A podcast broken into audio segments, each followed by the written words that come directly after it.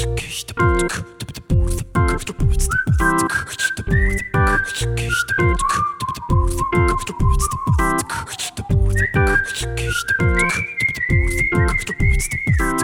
haben genug, wir wollen das Rauschen zurück. Ein Testbild, dass er jene seine Stimmen schluckt, nur blinde Wut und Hass und Ängste schüren und Idioten verführen. Überall. Wir kappen eure Propagandakabel, tanzen heute Nacht auf all den Störsignalen. Nein, unsere Köpfe könnt ihr niemals haben, weil unsere Herzen lauter als Bomben schlagen. Rauschen von den Donuts und ja, in Amerika haben sie Trump abgekappt. Die, Jo. Pro die Propagandakabel wurden unterbrochen. Das Tanking ist over. Das Tanking ist over. Hoffen wir es. Also mal ganz ehrlich, ich weiß gar nicht, wer es erzählt hat. Ich glaube 2000 bei der George W. Bush-Wahl wurde ja Bush auch schon abgewählt und hat sich danach reingeklagt und über Nachzählungen ist er doch zum Präsidenten geworden. Ist das so? Ja, Okay. also so ganz safe sind wir noch nicht. Ja, gut, aber wie viel muss schon passieren? Letzten Endes sind es ja dann doch mehr als nur ein oder zwei Staaten oder dir letzten Endes dann noch zu seinen Gunsten in irgendeiner Form wahrscheinlich in der Nachzählung kriegen muss. Zwei sollen jetzt nochmal ausgezählt werden wegen dem engen Ergebnis, ne? Georgia und Pennsylvania. Ja, sind wir mal ehrlich, was soll denn passieren? Dass der Idiot sich im Weißen Haus einschließt. Ja, dann muss das ganze Weiße Haus halt weg. Dann ist Also- wenigstens, sind, dann ist das Problem Trump dann aber auch endgültig geklärt. Ja, aber ich fand diese Idee, war das von LeBron James ganz cool, im Weißen Haus halt Kameras installieren und daneben einfach ein neues Weißes Haus bauen und Trump so tun lassen, als ob er noch Präsident wäre, obwohl er keinen Einfluss auf die Welt da draußen hat. Fände ich keine gute Idee. Weil ein Schreihals wie er braucht keine Position eines Präsidenten, um Einfluss auf die Welt zu haben. Das sehen wir ja bei diesen Hirnis von der AfD und bei uns. Ja, von der AfD hast du schon recht. Hast du das mitbekommen in Leipzig gestern? Nur so am Rande. 20, 2000 Leute, 20.000? Ich glaube eher 20. 20.000 Keine Abstände, keine Masken, soweit habe ich es mitgekriegt, ja. Nazis haben gerandaliert. Ja, keine Überraschung. Ja, Nicht gut, aber trotzdem keine Überraschung. Ja, aber das Ding ist einfach, dass die Reihen geöffnet wurden, wo die Nazis kamen. Oh, da, die lassen wir mal lieber durch. Die sind gefährlich. Und auf die Linken wurde mit Wasserwerfern angegangen, weil sie Wunderkerzen anhatten. Ja, das ist aber auch schlimm. Also so eine Wunderkerze hat halt auch schon für, die, für das Ende vieler, vieler Nationen gesorgt. Ein Kumpel von mir war halt mit dabei, war auch bei der Gruppe mit, der, mit den Wunderkerzen dabei. Und die, haben, die standen halt wirklich da. Und da haben sie, haben sie gerufen, werfen Sie die Feuerwerkskörper weg. und die waren so völlig entsetzt. Hä, was ist denn hier los? Feuerwerkskörper, hä? Und dann hat es keine zwei, drei Minuten gedauert. Auf einmal kam der Wasserwerfer genau in die Menge rein. Irre. Also, da wären wir wieder bei dem Punkt, fuck Police Brutality. Ja, an der Stelle sollte man dann vielleicht sich auch an Polizei sein, vielleicht zweimal überlegen, was man tut und wo man vielleicht erstmal überlegen sollte, was denn die Konsequenzen sind. Na, selbst der Postillon hat, glaube ich, was gepostet. Ähm, ich ich würde mir manchmal wünschen, dass meine Freundin mich so sehr streichelt, wie die Nazis die Rechten. Wie die Nazis die Rechten? Ne? Ja, weil die halt die so mit Samthandschuhen anfassen. Würde Die Nazis die Rechten oder die Äh, Polizei die, Rechten? Die Polizei den Re die Rechten, genau. Aber, jo, es ist nicht schön, mal wieder. Also, ein Problem ist weg. Ja, Vielleicht genug endet neue. 2020, vielleicht tr- doch mit dem Happy End. Glaubst du dran? Nein, aber. So für den totalen Kollaps wäre jetzt Trump eigentlich so, das wäre typisch 2020 gewesen, wenn er nochmal an die Macht gekommen wäre. Nee, typisch 2020 wäre, wenn in den nächsten drei Wochen in den USA ein Bürgerkrieg ausbricht. Weil Von Trump, Trump herbeigerufen. und danach durch den Bürgerkrieg kommt Trump wieder an die Macht. Als Diktator in Amerika. Ja, wäre quasi alles wie bisher schon. Ja, Nur in einem anderen Mantel dann. in einem offiziellen Mantel. Ja, genau. Aber ja, wie war dein Wochenende? Ähm, ja, nicht ganz so prickelnd. Lief nicht ganz so. Und Freitagabend, du warst ja, ja aus der Distanz dabei. Mein Laptop wollte nicht, mein Fuß wollte nicht. Ich bin froh, dass ich wieder laufen kann heute. Das war halt wirklich, du hast mich noch gefragt, ob ich dich holen kann. Ich habe mich ungelogen, die komplette Straße voll. Ich muss wirklich sagen, Neustadt ist wirklich leer seit dem Lockdown. Hab mich auch gewundert, als ich gerade gekommen bin. Also jetzt ist Sonntagmittag. Ist ja jede Menge Platz auf den Straßen. ne? Genau. Platztechnisch. Aber Freitag war es echt voll, aber so auf, der, auf den Straßen war halt wirklich nichts los. Und ich habe mich tatsächlich auf meiner Straße, auf der ich auch wirklich wohne, und ihr müsst wissen, Neustadt Partyviertel normalerweise so immer alle Parkplätze besetzen, sowas. Muss halt, man muss halt zu den richtigen Zeiten kommen. Und ich kam eigentlich zu der richtigen Zeit Freitag an. Schön nach dem Feierabend halt. Ja, wobei Freitagabend ist es schon manchmal ein bisschen schwieriger gewesen. Das hatte ich auch schon gemerkt. Ja, und auf jeden Fall halt eine Lücke gehabt. Und halt, ich habe bestimmt eine Viertelstunde gebraucht, um einzuparken, aber ich wollte halt nicht weiter wegfahren, weil ich halt noch einen Kasten Bier im Auto hatte und so weiter und so fort. Und ja, links und rechts, also vorne und hinten von meinem Auto danach 5 cm insgesamt noch Platz gehabt, nachdem ich fertig war mit Einparken. Und da hatte ich keine Lust mehr, dich noch abzuholen, diese Ja, Lücke nee, das kann ich verstehen. Das ist okay. Ja, letztlich hätte es ja auch einfach bloß über die Distanz funktionieren können, aber da weder mein Skype noch mein Laptop allgemein offenbar diese Woche besonders motiviert waren, ja, machen wir es dann halt jetzt. Ja, mein Abend lief dann ganz cool. Ein Kumpel hat bei mir gepennt. Wir haben am Donnerstag, habe ich von meinem Tätowierer Devil May Cry 5 wiederbekommen. Ich weiß nicht, ob dir das was sagt. Ja, also ich habe es selber nie gespielt, aber ich kenn's. Und wir haben dann halt einen neuen Spielstand angefangen und haben dann halt uns immer von Mission zu Mission abgewechselt, immer abwechselnd gespielt und schön Dämonen geschlachtet bei geiler Musik und geilen Dialogen, weil das ist halt das, was Devil May Cry immer, schon immer ausmachte. Vor allem die Dialoge, muss man ganz ehrlich sagen. Also Okay. richtig dünne Quatschen. Muss ich dir bei Gelegenheit mal zeigen, weil du wirst auch dauerhaft lachen, wenn Nero oder Dante seine Sprüche klopfen. Okay. Und ja, Samstag danach war eigentlich geplant, dass ich mit einer Freundin zusammen koche und wir vielleicht noch wandern gehen. Die hat sich allerdings Freitagabend abgeschossen, komplett. Oh. Und hat danach auch direkt die ganze Zeit Katerstimmung gehabt. Ende vom Lied war, dass wir mit ihrer WG bloß mal fix in Ikea gefahren sind. Gibt es eigentlich noch Begrenzungen, was, wie viele Menschen in eine Lokalität rein dürfen? Ich denke ja, oder? Also ich bin der Meinung, Ikea war mal 100 Leute. Keine Ahnung. Also Ikea ist nun ohne- ohnehin nicht unbedingt mein Einzugsgebiet. Habe mich da auch nie weiter befasst, aber es kann schon sein. Naja, also Miri Wobei hat 100 Leute dort drin, die verlaufen sich ja wirklich gehörig. Da könnte schon mehr sein eigentlich, oder? Ja, das Ding war halt, also Miri, ihr, die hat einen neuen Mitbewohner jetzt.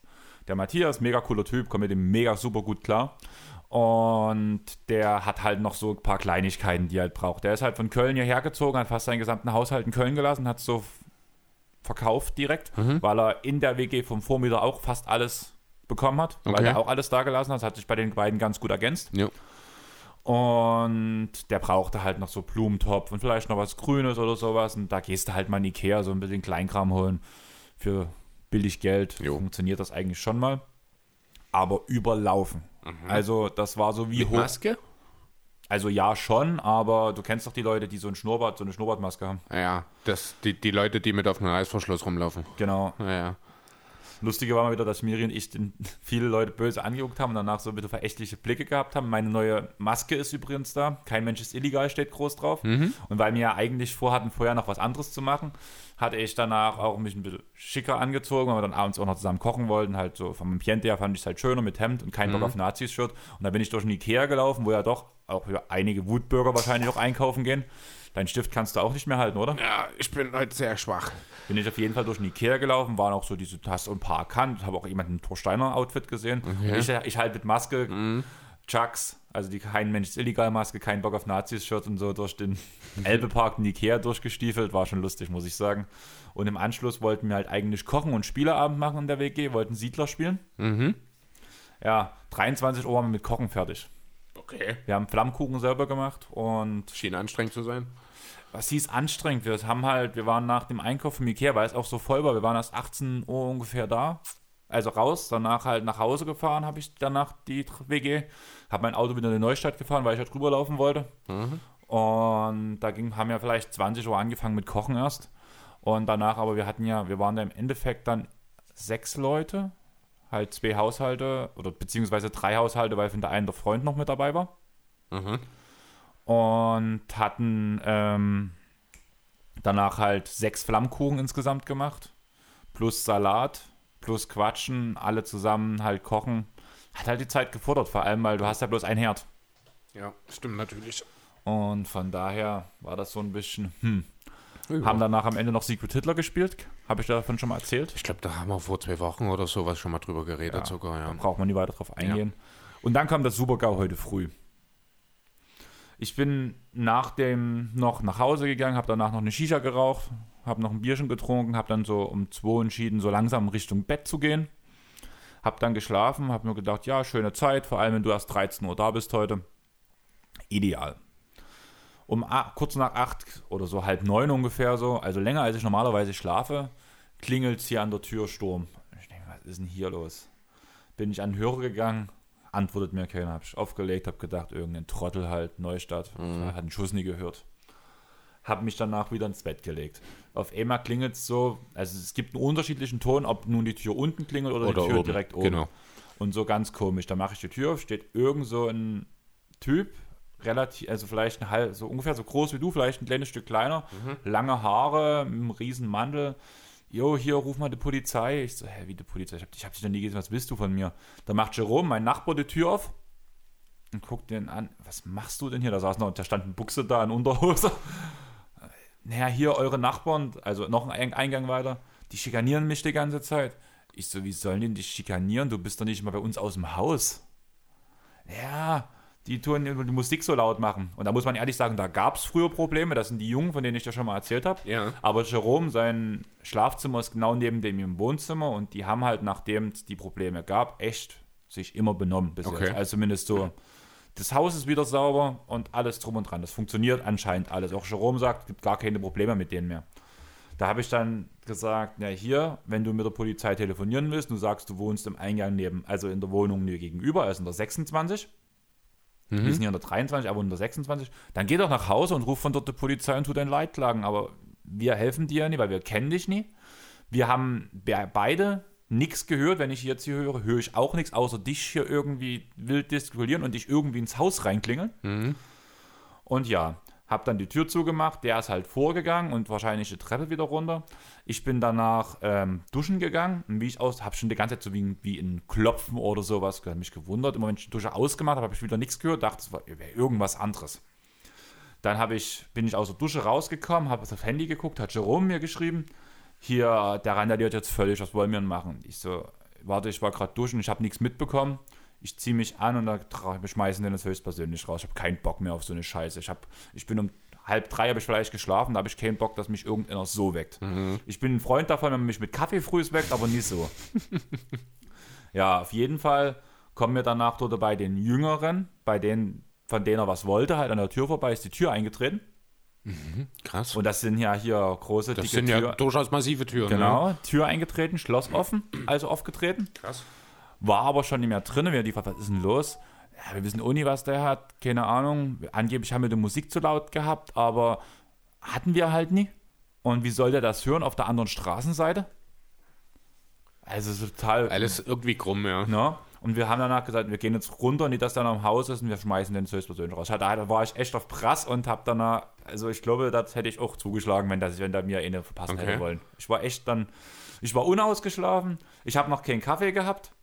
Ich glaube, vor allem der zweite Punkt ist der, wo es bei mir danach, den Punkt danach halt sowas. Und dann sind wir aus der Tür raus, der war tatsächlich draußen und wurde schon von der Polizei eingecasht. Okay. Krass. Und wir haben danach halt zur Polizei, ja, hier, der war gerade bei uns im Haus, sind Sie hier aus der 23? Die wussten direkt, das 23. Wir so, ja. Und bei denen haben sie, hat er auch die Tür eingetreten. Hä, wie, was? Und da sind dann, das waren glaube ich sechs Polizisten insgesamt, die dort in den rumstanden und drei sind mit uns dann mit. Und da haben wir halt bloß erzählt, dass sich reingeklingelt hat und sind zu der Tür halt, haben die das halt mit aufgenommen, denke ich mal. Wir haben gefragt, Jerome und ich, hier können wir wieder nach Hause, weil wir wurden bloß wach geklingelt, blöd gesagt, Ja. und wollten die anderen jetzt nie alleine stehen lassen. Ja, ist okay, können gehen, sonst melden wir uns mal. Wir wissen ja das nach, dass sie die nächsten Eingänge sind. Das war mein Morgen. Okay. Krass. Habe ich übertrieben mit der Aussage, das war ganz schön strange. Es, ja, auf jeden Fall. Also hat er denn dann tatsächlich gegenüber gewohnt oder ist das Also- am Ende auch nur eine Geschichte gewesen? Nein, also Polizei hat gesagt, der ist bekannt, Okay. der ist verrückt, warum auch immer. Und der wohnt, und der ist quasi unser Nachbar, haben sie gesagt. Okay, krass. Ja, gut. Und der muss öfters bei uns im Haus sitzen. Ich habe den noch nie gesehen. Noch nie. Aha. Also der sah auch eigentlich, also es war nicht mal so, dass man gesagt hat, dass er ungepflegt oder sowas aussah. Der hatte irgendwas komisches, irgendwas, was schon so ein bisschen Das war. ist so, eine, so eine strange Ausstrahlung einfach, aber ohne dass du halt gleich greifen kannst, dass mit dem irgendwas ist. Sozusagen, Genau, ich ne? fand, der hatte so, so auch den, mit, diesem, mit dem Mantel, den er, hatte so ein richtiges Dealer-Outfit. Okay. Also es war so richtig komisch und so richtig, oh, ja, ich wusste halt auch nicht so richtig, was ich sagen soll. Da fand ich es ganz gut, wo ich Jerome auch die Tür aufgemacht habe, einfach weil er, der ist halt Filialleiter und der kann halt gut reden. Ja. Und der hat auch so die richtigen Aussagen, fand auch immer gut, dass er gleich, dass er, also ich habe ja, ich bin dann ja gerade hinaus mit, hier komm, geht's noch oder du und sowas. Und der dann, ja, was machen Sie bei uns eigentlich im Haus? So, ich habe dann Jerome reden lassen, das war ganz gut, glaube ich, aber und ah, mega stranger Morgen. Ja, muss man auch mal gehabt haben. Dann habe So ich ein bisschen Neustadt-Flair bleibt halt doch bestehen. Ja, aber das hatte ich in den dreieinhalb Jahren, die ich wohne, noch nie. So eine Aktion. Also noch wirklich noch nie. Ehrlich. Dann habe ich dich bekocht. Ja, hat gut geschmeckt. Danke. Und jetzt habe ich mir ein Bier aufgemacht zum Podcast, Jo. weil um Alles 11, wie ist, um üblich. 11 ist durch. Und wir haben es jetzt schon fast 14 Uhr. Sprich, wenn ihr Mhm. das hört, wenn ihr wirklich direkt hört beim Upload, seid ihr fast live dabei. Ja. Da hat Chris danach gerade frisch hier schön abgemischt. Er freut sich schon. Ich sehe das Strahlen in den Augen. Ja, alles cool. Ich bin tatsächlich ein bisschen. Also ich musste jetzt auch deine Ausführungen musste ich mich ganz schön zusammenreißen, dass ich einigermaßen folgen kann, muss ich ehrlich sein. Bin nicht so ganz auf der Höhe heute. Es könnte aber auch von ARD ein Tatortfall sein. So wirkte das. Was so kann bisschen. das? Aus dem ARD, das Tatort. Kennst du Kenn- die Tatort? Doch, natürlich kenne ich Tatort, aber ich gucke keinen Tatort. Ja, aber das Deswegen könnte, so kenn genau sowas könnte. Okay. Da hätte da bloß noch jemanden der, von den Jungen umbringen müssen. Dann wäre das. Alles, was gefehlt hat, war ein Tod. genau. Alles andere hat gepasst. Auch, dass man ihn direkt aufgegriffen hat. Und am Ende. Ende vom Lied wäre eigentlich gewesen, dass er es dann gar nicht war, dass er Tote war, dass er bloß der Pfeife Ja, Zeit am genau. Pfeifen war. Und am Ende war es Jerome. Jo, ähm, Basketball? Ja, ein bisschen, so ein bisschen. Ein Bisschen, so ein bisschen, sehr schön, ja. Dass wir wenigstens ein klein wenig über das eigentliche Thema reden. Es hat sich ja doch einiges getan in den letzten Wochen, gerade was so Personalitäten angeht. Personalitäten, sagt man das so? Ja. Genau, ja. Der eine oder andere Coach ist von A nach B gegangen. Ein paar haben sich einfach nur ja, vorübergehend, sage ich mal, zurückgezogen. Andere sind neu dazugekommen. Es hat tatsächlich einiges ja, an Coaching-Positionen gegeben, die neu besetzt wurden. Ich denke mal, das nehmen wir so ein bisschen als Aufhänger und gehen wir einfach mal so ein bisschen durch, was sich da getan hat, oder? Ja, würde ich sagen. Jo, ich würde dann einfach mal passenderweise mit meinen Sixers beginnen. Das ist auch der Block, wo sich, ich glaube, am meisten getan hat in der letzten Zeit. Über Doc Rivers als Head Coach haben wir schon gesprochen. Da müssen wir jetzt nicht nochmal explizit weiter drauf eingehen. Ich habe damals schon gesagt, es ist jetzt nicht unbedingt der Coach, den ich mir in unserer Situation bei den Sixers jetzt gewünscht hätte. Hat sich deine Meinung ein bisschen revidiert? Ähm, jein. Also der Coach Doc Rivers an sich hat sich natürlich nicht verändert. Das ist dasselbe. Das ist dieselbe Meinung auch nach wie vor, die bestehen bleibt. Was sich geändert hat, ist das Drumherum. Ne? Da ist ein, zum einen ist da jetzt der neue starke Mann Daryl Murray als neuer Präsident of Basketball Operations, den man ja von hier auf jetzt aus Houston ja, geholt hat. Er wollte ja eigentlich eine Pause machen, mit seiner Familie etwas Zeit verbringen, aber die Sixers müssen wohl, nachdem bekannt wurde, dass er in Houston aufhört, sofort auf ihn zugegangen sein. Hatte dann, ich glaube, zusammen ein Finals-Spiel geschaut ne, und dann das Ganze abgeschlossen. Oder verwechsel ich das jetzt? War das schon so lange her? Ja, kann schon sein. Ähm, ja, über Murray müssen wir, glaube ich, auch nicht allzu viel sagen. Sehr interessant fand ich die Tatsache, dass er in den 13 Jahren, die er als GM bei den Rockets verbracht hat, 77 Trades durchgeführt hat. Das ist echt Wahnsinn. Gefühlt hat er 76 davon gewonnen. Der eine, den er nicht gewonnen hat, ist auch sein letzter. Das ist der von Westbrook. Und das ist, ich glaube, auch kein Trade, den Daryl Murray in Eigeninitiative so umgesetzt hätte. Murray ist ein absolutes Brain, was den Salary Cap angeht. Das hat man in Houston gesehen. Ein Team, das ja doch konstant auf so hohem Niveau agiert und dennoch einen Besitzer hat in Tillman für Tita, ich habe mir den Namen drauf geschafft, äh, der eigentlich nie Luxury Tax bezahlen will, wo Murray immer gewillt war und immer, also nicht gewillt war, sondern musste, äh, eben irgendwelche Trades einfädeln, um unter die Luxussteuergrenze zu kommen. Also da hat er sich schon mit sehr, sehr viel Kreativität, mit sehr, sehr hohem Sachverstand auch einfach ausgezeichnet. Und ich denke, das ist definitiv ein Deal, der den Sixers weiterhelfen wird. Auch wenn es kurz Diskussionen gab, wie geht es dann denn jetzt mit Elton Brand weiter, hat man direkt mit vom Tisch gewischt, indem man Brent auch eine langfristige Verlängerung äh, aufgesetzt hat. Von daher, also das ist definitiv ein Deal, der mir sehr, sehr gut gefällt. Ein sehr smarter Move, muss man auch sagen, Auf vor allem Fall. in Bezug mit Brand. Ja. Was ich halt wirklich interessant fand, ich habe mir wirklich die Gedanken über deine Sixers mal gemacht, Mhm. wegen halt dieser ganzen Rivers-Thematik. Ich finde das ganz cool mit dieser Kombination mit Dave Jörger. Wir hatten es auch schon kurz angesprochen, dass der ehemalige Grizzlies-Coach jetzt ja auch, Dave Jürger, an den habe ich nicht mal gedacht, den habe ich nicht mal mit hier stehen. Ja. siehst du, zum Glück hast du mich. Und ich finde halt diese Kombination sehr interessant, weil Dave Jörger hat es geschafft, bei den Grizzlies ein gut funktionierendes, schnelles Spielsystem, was Angriffsvarianten mit Lösung A, B, C, D bietet, zumindest innerhalb der Saison zu erstellen. Das ist ja eigentlich genau das, was, was den Clippers gefehlt hat unter Rivers. Ein Angriffssystem, wo es Variante A, B, C, D, E gibt. Genau. Und am Ende ist halt eigentlich dieses, dass ähm, Rivers macht halt so, macht das Rivers-Ding, bringt das Team zusammen, will Teammentalität stärken und sowas, ist zwar am Ende bei den Clippers auch nicht mehr so gut gelungen, aber eigentlich ja gerade das sein Steckenpferd, dass er halt vor allem Spieler auch entwickeln kann, die noch nicht am Ende sind. Und mit Jörger hast du vielleicht jemanden als Offensivcoach eingestellt, der verschiedene Spielsysteme ähm, entwickeln kann im Endeffekt. Also ich finde diese Kombination aus diesen beiden Coaches echt gut. Ja, es sind ja nicht die einzigen. Man hat ja noch ein bisschen mehr. Es sind noch drei weitere Assistant Coaches jetzt im Laufe der letzten Tage dazugekommen. Das ist zum einen äh, Brian Adams, der schon ja, vor vielen, vielen Jahren Musik gemacht hat. Äh, das war mein erster Gedanke gerade.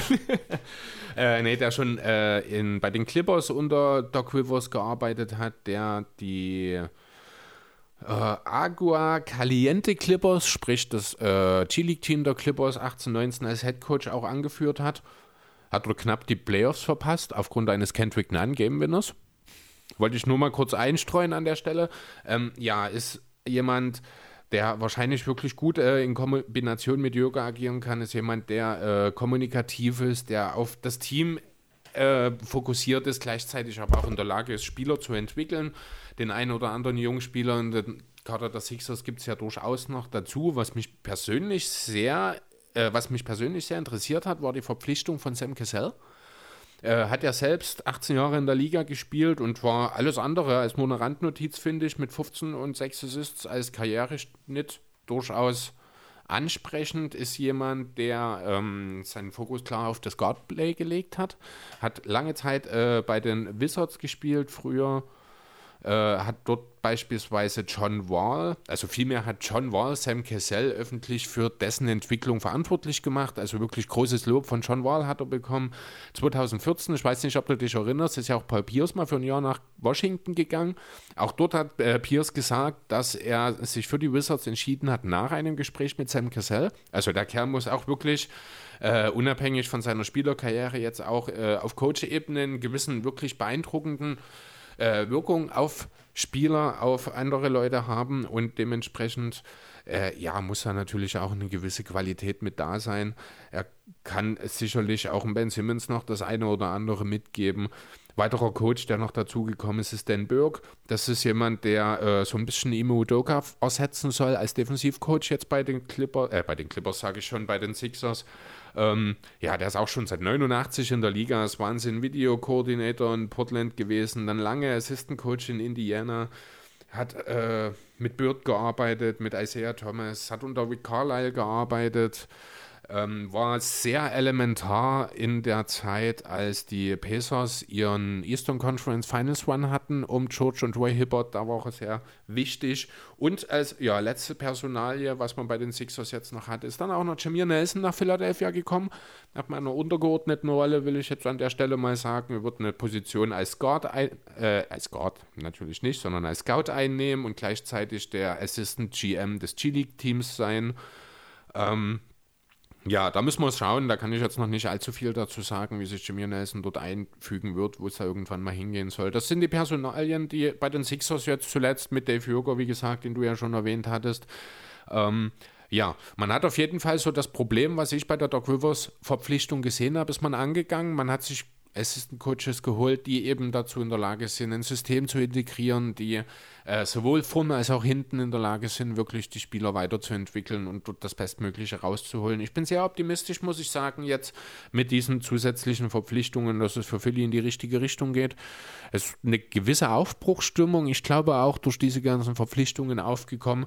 Die trage ich durchaus mit und hoffe, ja, auf jeden Fall dass das Ganze dann auch entsprechend positiv ausgehen wird. Aber ich finde, diese Deals alle, alles in allem sehr gelungen und werden den Sixers sicherlich weiterhelfen. Wollen wir zum nächsten Team springen, oder? Wenn du nichts weiter dazu sagen willst? Ich habe ja meine Meinung schon gesagt. Also vor allem ist diese, es hat, wir hatten ja über ähm, Rivers schon geredet. Mhm jetzt nach Nachdenken halt finde ich diese Jürger Rivers Thematik halt ganz cool. Auch immer so eine, ich denke mal, so wie das wirkt, so von dieser Art Mensch, wie, wie Chriselle ist, ist für mich so ein, ähm, von dem, was Spieler halt sagen, muss ich sagen, vergleiche ich sehr mit, ähm, damals, äh, blöd gesagt, unserem Vereinsvorsitzenden, habe ich ja schon ein paar Mal erzählt. Mhm. Da kommt halt in einem Raum und ist sofort eine Präsenz da. Ja. Das ist auch so jemand, dem kannst du einfach nicht Nein sagen. Das ist halt so ein Grund, warum halt Pierce gesagt hat damals, ja, so blöd gesagt, zu allen immer so, nein, nein, nein. Und danach kam halt Gesell und so, okay, Papa, ich mach das. und so schätze ich ihn ein von den ganzen Spielerstimmen, die man halt mhm. mittlerweile erfahren hat. Mit Murray, ja, keine Ahnung. Ich habe für dich diese große Angst, dass da ganz viel Harden mitschwingt. Ja, genau. Also das ist vielleicht noch ein Thema, über das wir reden müssen. Natürlich, das war völlig klar, wenn Murray von den Rockets zu den Sixers geht, dass da auch Harden-Gerüchte aufkommen. Das ist völlig klar gewesen. Ich glaube nicht dran, weil ich bin nach wie vor überzeugt davon, dass man weder Embiid noch Simmons abgeben will und was anderes als einer von den beiden würde wahrscheinlich die Rockets nicht interessieren. Deswegen sehe ich keinen harten Trade. Andererseits haben die Rockets eigentlich auch relativ deutlich gemacht, dass man weiter mit Harden plant und eher in Richtung lasst uns Russell Westbrook abgeben gehen will. Macht natürlich auch viel mehr Sinn aus äh, Rockets Sicht an der Stelle selbst wenn es wirklich passiert, ich wüsste nicht, wie ein Deal dazu aussehen soll, natürlich wäre eine Kombination aus Embiid und harten Gold wert.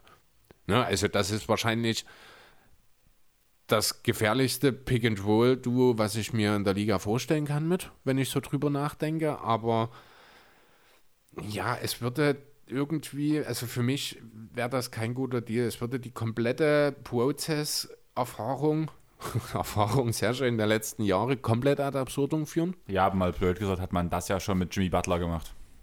Äh, zu, zum Teil, ja. Dort habe ich es ein Stück weit noch nachvollzogen, weil Butler halt wirklich das passende Puzzlestück gewesen wäre. Ja, dass es halt men äh, menschlich, sage ich mal, nicht hundertprozentig gepasst hat, das ist eine andere Geschichte. Aber würde Jimmy Butler in diesem Sixers-Team spielen, das wäre äh, da wäre das Ceiling ein ganz anderes, muss ich ganz deutlich sagen. Deswegen, auch wenn dort mit Savic und Covington natürlich auch zwei wichtige Spieler abgegeben wurden, auch zwei Identifikationspersonen für die Sixers der damaligen Zeit. Und gerade für den Prozess. Also ja, da ist ja genau. Covington genau. ist ja eigentlich der Prozess. Das, der, ist, der ist der Spieler, der es am meisten Richtig, ja. zeigt, auch vor dem Beat.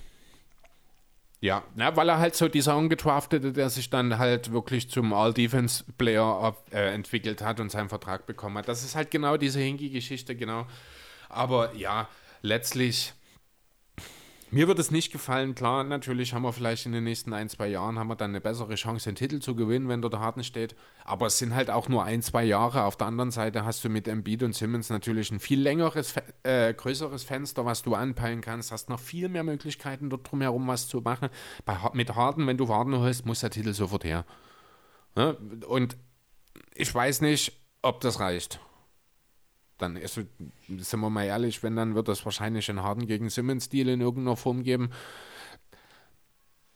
Würde ich schon von Grund auf nicht machen. Meine Meinung zu Ben Simmons ist bekannt und ja, wie gesagt, also mir gefällt diese Idee nicht. Ich glaube nicht, dass es dazu kommt. Aber ja. Ich muss sagen, aus meiner Sicht, ich würde es schon interessant finden, eben wie du sagst, ähm, Embiid mit Harden zusammen. Mhm. Müsste man müsste danach noch ein paar mehr Deals machen, einfach um wirklich diesen Win Now auf die nächsten zwei, drei Jahre zu gehen? Ja, man müsste halt, müsste ja die Frage, wer bleibt denn übrig dann, ne? Wenn ja, du so. nur Simmons funktioniert ja nicht, du musst das Ganze ein bisschen ausschmücken. Vielleicht kommt dann auch ein Eric Gordon mit zusammen, dafür musst du einen Josh Richardson irgendwie noch mit abgeben oder so.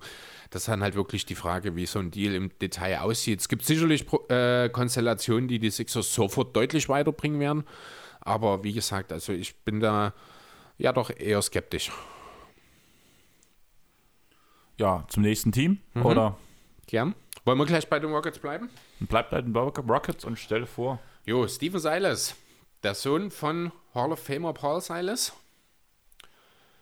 hat, ich glaube, mittlerweile 20 Jahre Erfahrung in der NBA ohne Head Coaching Position. Also er ist, äh, ja, ich habe es ein bisschen hier bis 2003 ist er Assistant Coach unter seinem Vater Paul Silas gewesen bei den Charlotte bzw. New Orleans Hornets, ist dann unter Don Nelson bei den Warriors von 6 bis 10 gewesen, wieder zurück nach Charlotte gegangen, hat dort dann noch unter diversen anderen Coaches gearbeitet, zum Beispiel Clifford oder Boego zuletzt.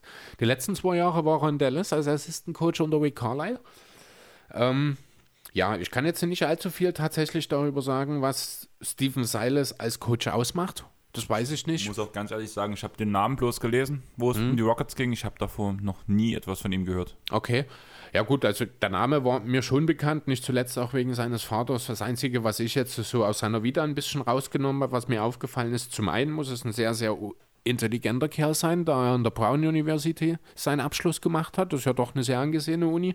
Und zum anderen ist das jemand, der schon mit All-NBA Guards, also mit vermehrt mit All-NBA Guards gespielt, oder nicht gespielt, sondern gearbeitet hat, mit Curry in Golden State, mit Kemba bei den Hornets, äh, jetzt zuletzt die letzten beiden Jahre auch mit Luga in Dallas.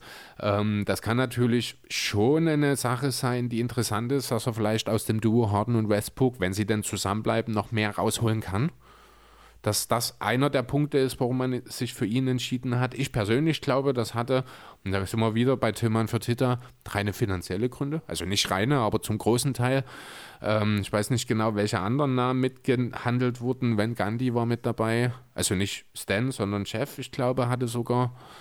Äh, Tai Lu war ja bei den Rockets auch. Und das sind alles Sachen, oder viel mehr. war überall. Ja, Tailu war sowieso überall, genau. Aber das sind halt alles auch Kandidaten gewesen, die hätten wahrscheinlich das drei, vier oder fünffache von dem verlangt, was Paul Silas jetzt haben will, als ja, Rookie-Headcoach sozusagen. Ich denke, das ist der Hauptgrund, warum man sich für Steven Silas entschieden hat hier an der Stelle. trägt wieder eine klare Handschrift.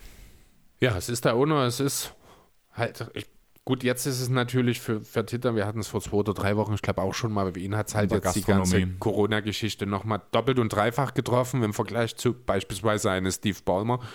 Aber ja, gut. Er hat ja selbst vorher schon immer hart auf, das haben wir vorhin auch schon kurz gesagt, auf Tax etc. geachtet. Der wusste, dass das kommt. Wahrscheinlich, genau. Hat selber in die Welt gesetzt und wollte sich Seine Connections nach China genutzt. Ähm, ja, gut. Viel Ja, mehr. Houston wäre ja, ne? Ja, Also, genau, weil China und Houston, Ja. die sind ja super momentan, kommen die ja super miteinander zusammen. ja, mehr habe ich über Steven Silas nicht. Ich wüsste, ich habe jetzt auch noch nichts gehört, was da an Assistant Coaches in irgendeiner Form, ob da irgendwas schon passiert ist, keine Ahnung. Vielleicht sind Assistant Coaches auch zu teuer und er muss das alleine machen, wer weiß. Ähm, ja, man darf sehr gespannt sein. Houston wird auf jeden Fall eine sehr, sehr interessante Geschichte werden, dieses, oder nächste Saison besser gesagt, weil es halt auch in jede Richtung gehen kann. Ähm, das wird auf jeden Fall spannend zu beobachten sein. Dann würde ich sagen, nächstes Team. Mhm. Die Seven Seconds or Less Nets. Genau. Steve Nash ist der neue Head Coach, da haben wir schon drüber gesprochen. Ähm, hat sich jetzt ein paar alte Freunde wieder mit ins Boot geholt, ne? Murray. Wollte der Murray die ganze Zeit eigentlich nochmal eigentlich noch mal spielen, nochmal zurück in die NBA kommen? Denkst du, das ist vielleicht so in dir so? Du darfst dann immer mal in der Garbage Time nochmal aufs Feld kommen, obwohl du Trainer bist? Nee, ich denke nicht. Also, äh, Murray hat ja jetzt die letzten, ich weiß nicht, wie viele Jahre in Israel gespielt. Mindestens vier, würde ich Vier sagen. oder fünf. Er ist ja selbst auch Teilhaber von Maccabi, wo er gespielt hat. Ja, hat aber das ist doch genau das Prinzip. Der hat gespielt für den Club, den er besitzt. Jetzt ist er Trainer von dem Club und wird danach auch, Und kann will, auch- will auch wieder spielen. äh, ja, naja, wer weiß. Ganz ehrlich, Amari Staudemeyer tra traue ich viel zu. Das stimmt schon, ja. Ähm, ja, gut, aber bleiben wir erstmal noch mal ganz kurz beim ne bei, bei Nash. Das kam ja damals auch sehr, sehr überraschend alles, ne? Ähm, bin jetzt immer noch nicht so ganz sicher, ob Nash in einer Blase, sage ich mal, die gute Entscheidung gewesen wäre. Jetzt hat er natürlich ordentlich Verstärkung bekommen in seinem Coaching-Staff. Ne? Amavi haben wir schon genannt, bringt seinen Papa Mike D'Antoni gleich noch mit. Da haben wir die Seven Seconds or Less Kernelemente sozusagen zusammen von der damaligen Suns-Zeit. Dazu Okay. ist Da fehlt bloß noch eine Matrix. Ja, eigentlich müsste man Sean Marion und irgendwie auch noch mit ranholen, das stimmt. Ja, genau. Dazu ist eben Shaq Warren, der ja nach dem Aus von Kenny Atkinson die Nets dann hauptverantwortlich übernommen und auch in der Bubble und den Playoffs geführt hat. Der bleibt ja als laut Gerüchten bestbezahlten Assistant Coach der Liga-Geschichte bei den Nets. Das aber unbestätigt, das kann ich nicht genau sagen. Und dann hat man sich ja auch noch bei meinen Sixers in Form von Ime Udoka äh, einen defensiv fokussierten Assistant Coach geholt. Also hier kommt wirklich alles zusammen, wenn wir uns das jetzt mal anschauen. Erstmal ist ja die Frage, du hast angedeutet, Seven Seconds or Less Nets. Wird es diese geben? Ich glaube nicht. Ich finde, du kannst mit dem Team schon auf Tempo drücken. Na, auf jeden Fall. Das wird Musst sicherlich du. auch äh, passieren. Ich glaube, die Nets sind letztes Jahr ein relativ langsames Team gewesen. Ähm, Was jetzt an sich ja nicht unbedingt ein Problem ist, weil wir wissen alle, in den Playoffs wird es ohnehin wieder langsamer. Du hast aber eben auch parallel äh, zwei Spieler, wenn sie denn fit sind und wieder zurückkommen, mit, ne äh, mit Nash, sage ich schon, mit Kaiwi und mit Duran, die in der Lage sein sollten, äh, jedes Team offensiv über zumindest einen Großteil des Spiels zu führen, auch ohne System eigentlich und zu tragen offensiv. Ähm, das ist wahrscheinlich auch einer dieser Punkte, warum das mit Nash halt sehr gut passt. Ne? Man könnte ja sagen, so ein bisschen Steve Nash ist der Anti-Guardiola. Ja, wird dir jetzt wahrscheinlich nicht allzu viel sagen. Pep Guardiola ist ja so ein absoluter Tüftler und Professor. Der war mal Real Madrid-Coach. Nein. Barcelona, Barcelona. Ja, genau. Bei Bayern war er. Richtig. Ähm, und jetzt ist Man er in Manchester. City. Genau. Äh, nicht schlecht. Bin beeindruckt. Hätte ich nicht erwartet. Genau, das ist ja so ein Tüftler, so ein Professor, der den Spielern immer genau, ganz genau mitgibt, in welchen Bereichen die sich zu bewegen haben, was sie zu tun haben. Das ist, Steve Nash ist das komplette Gegenteil davon, mehr oder weniger. Er hat auch dazu was gesagt. Habe ich es mir mit notiert. Ah, finde es jetzt auf die Schnelle nicht bitter. Ist auch äh, nicht ganz so wichtig, jedenfalls geht es ihm halt in erster Linie darum, wirklich, dass er äh, in Ideen sozusagen mitbringen will, anstatt jetzt die Spieler in eine klare Schiene sozusagen zu leiten. Ne? Also die Eigeninitiative, die ja die Suns damals unter D'Antoni auch ausgezeichnet hat, dass man eben, na, aber Voraussetzung ist halt dafür besonders intelligente Spieler. Ein Steve Nash damals, damit konnte man das machen. Ich habe ehrlich gesagt leichte Zweifel daran, ob das mit Kyrie auch so funktionieren kann. Naja, das Ding ist, dass Kyrie ein eigensinniger Spieler ist und Nash halt uneigennützig hoch 10 war. Also wir mhm. haben darüber geredet bei der Nash, also hört euch schon mal die Memories-Folge zu Nash an. Da haben wir genau darüber geredet, dass Nash immer ein Spieler war, der hätte eigentlich mit seiner Effizienz und alles, die er hat, hätte er mindestens 25 Punkte pro Spiel machen können. Ja. Die doppelte Anzahl an Abschlüssen nehmen, einfach weil er so effektiv war, hat es aber nie gemacht. Und Kyrie ist das genaue Gegenteil. Bevor er den Ball rauspasst, versucht er doch immer erstmal den eigenen Score zu erzielen. Genau, ja, und das ist ja auch so, das ist halt das, äh, ja, diese Ausstrahlung, die er halt auf die ganze NBA-Welt sozusagen hat. Und das ist halt auch was, was insbesondere wohl bei KD besonders gut angekommen ist. Die beiden haben ja auch schon Golden State zusammengearbeitet. Ich habe ja ein schönes Zitat von KD dazu, äh, was er über. Ich war gerade mega weg vom Fenster. Okay. Ich war gerade fest überzeugt, du redest von Kyrie und, und danach so, ja, das hat Kate Katie mega imponiert, dass du so egoistisch bist. ich dachte mir gerade so, hä, was ist jetzt los? Nee, ich bin natürlich bei Nash, ne? Also wie gesagt, Katie hat dann über ihn gesagt, er ist jemand, mit dem ich über alles reden kann und den ich sehr respektiere. Sein Basketballverstand ist wahrscheinlich der beste, den ich je um mich hatte sagt eigentlich schon alles, totales Vertrauen da zwischen Durant und Nash. Das ist die Grundlage dafür, dass das Ganze funktionieren kann. Wir hatten es ja schon gesagt, Nash ist wahrscheinlich hauptsächlich wegen KD überhaupt der Coach geworden. Ja, und wenn man sich jetzt eben so seinen Coaching-Staff drumherum anschaut, dann ist das schon wirklich, haben sich die Nets wirklich was dabei gedacht. Wie gesagt, äh, Warren ist ja noch da. Ähm, der kennt die Franchise, der kennt die Spieler, der kennt die Prozesse, der kann dann echt schön mit integrieren, sage ich mal. Mike D'Antoni war ich sehr, sehr überrascht, dass er sich hier, wir haben, ich glaube, letzte Woche noch drüber geredet, wo man so, du hast noch gemeint, vielleicht macht er ein Jahr Pause, wo ich sagte, wenn er ein Jahr Pause macht, kann er in Rente gehen. Äh, tatsächlich war er ja auch durchaus in der Lage oder im Play, unter anderem ja auch in Philly für den einen oder anderen Head-Coaching-Spot hat jetzt sich aber dafür entschieden, eben hier in die zweite Reihe zu gehen. Ich glaube, auf die alten Tage ist es vielleicht auch gar nicht so schlecht, wenn man ein bisschen mehr Ruhe hat, wenn man ja, andere so nach vorne. Ja, genau. So in der Art. Dazu halt, wie gesagt, er und Nash, sie kennen sich, sie verstehen sich. Ich glaube nicht, dass es da irgendwelche Probleme geben sollte, selbst wenn dann Toni vielleicht auch in der Trainerreihe dann vielleicht nur der dritte oder vierte sein wird. Ne, ich meine, Warren wird sicher über ihn stehen, Nash definitiv. Ich weiß nicht, wie dann Udoka oder Amawi eingeplant oder eingetaktet werden. Ähm, aber da sehe ich bei D'Antoni jetzt auch nicht wirklich Probleme, von daher ist das okay. Ja, Amawi wird sich hauptsächlich um die Player äh, Development kümmern.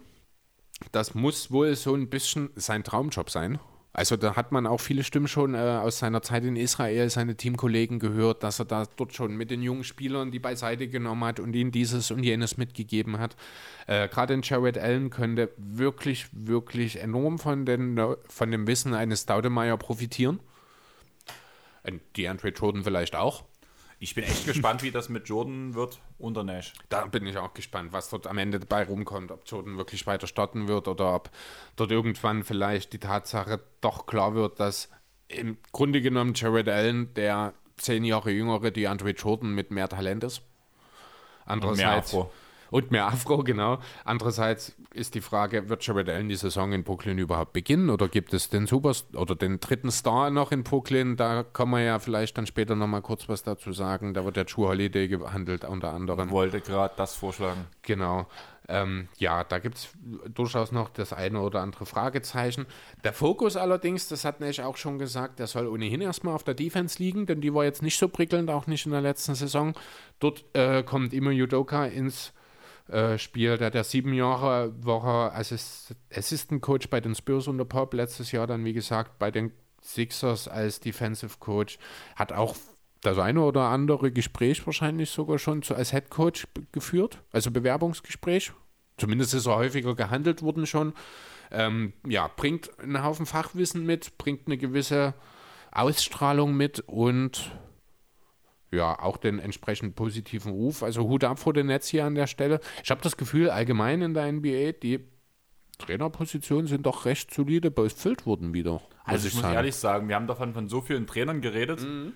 die halt ähm, momentan auf dem Markt sind, die man verteilen muss irgendwie auf die Teams, weil die halt alles gute Headcoaches sind. Mhm. Aber gefühlt sind ja bei jedem Team irgendwie zwei Headcoaches gelandet. Irgendwie schon, ne? Ja. Und dann gibt es halt dann die anderen Teams, wie mal gucken, was bei Houston passiert, genau. Mhm.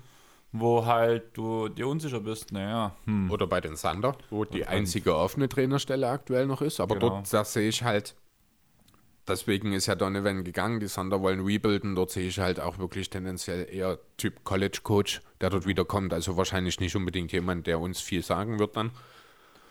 Ja, aber das ist halt das Interessante. Alleine ich würde halt aber einfach gerne mal das Beispiel bringen bei den Clippers mit Build-Ups, mit Atkinson mhm. und Lou. Das sind drei renommierte oder zwei renommierte Coaches und einer, ein Experte, der fast jedes Mal gehandelt wurde als Coach. Der auch irgendwann mal wahrscheinlich ein Headcoach sein wird, ja. Genau. Was haben wir noch? Also es sind ja nun einige Stellen mit D'Anthony halt noch bei den Nets, was wir jetzt gerade gesagt haben. Und da gibt es ja wirklich viele Stellen, die einfach mehrfach gut besetzt wurden. Ja. Ich finde das echt interessant, was dieses Jahr mit den Trainern passiert ist. Und vor allem würde ich sagen, das, was passiert ist, konnte so niemand voraussagen. Das sicherlich nicht. Aber es ist halt auch, ne, du hast halt immer nur einen sehr begrenzten Markt. Ne, du hast halt nur 30 NBA-Teams. Ein Drittel davon hat Zeit ihres Lebens geführt denselben Coach. Ne, ein Drittel ist es nicht. Eigentlich sind es nur die Heat und die Spurs und die Mavs. Boston. Und ja, Boston mittlerweile, seit Brad Stevens da ist, auch schon, ja, stimmt. Ne, aber ansonsten, du hast halt für gewöhnlich drei, vier Stellen in der Offseason, die offen sind. Jetzt haben wir diesen Sommer doppelt so viele gehabt, mehr oder weniger. Ne? Es ist schon auch eine außergewöhnliche Situation an der Stelle gewesen. Jo, und ein, zwei Coaches haben wir ja noch, die sich auch einen neuen Platz gefunden oder ja, gesucht haben, vielmehr. Bei den Pelicans zum Beispiel ist jetzt Dan Van Gundy. Da habe ich eigentlich bloß darauf gewartet, dass noch irgendwie danach der andere Van Gundy auch noch irgendwo unterschreibt. Der war ja auch schon irgendwo so gut wie weg, bei, ich glaube bei Detroit oder sowas. Ja, ich glaube, aber ich glaube, Detroit war auch das letzte Team, was er gecoacht hat. Chef damals. Hm. Aber das ist halt auch schon 20 Jahre her jetzt, ne? Keine Ahnung. Wenn es reicht.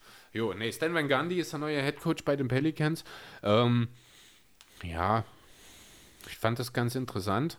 Ein bisschen so mal äh, in seinen Lebenslauf reingeschaut. Er ist auch seit 94 äh, Head Coach. Damals bei der Uni Wisconsin hat er angefangen. Hat dort einen Fünf Fünfjahresvertrag bekommen. Fand ich sehr lustig. Hat ein schwaches erstes Jahr gespielt. Damals der große Star des Teams Michael Finlay.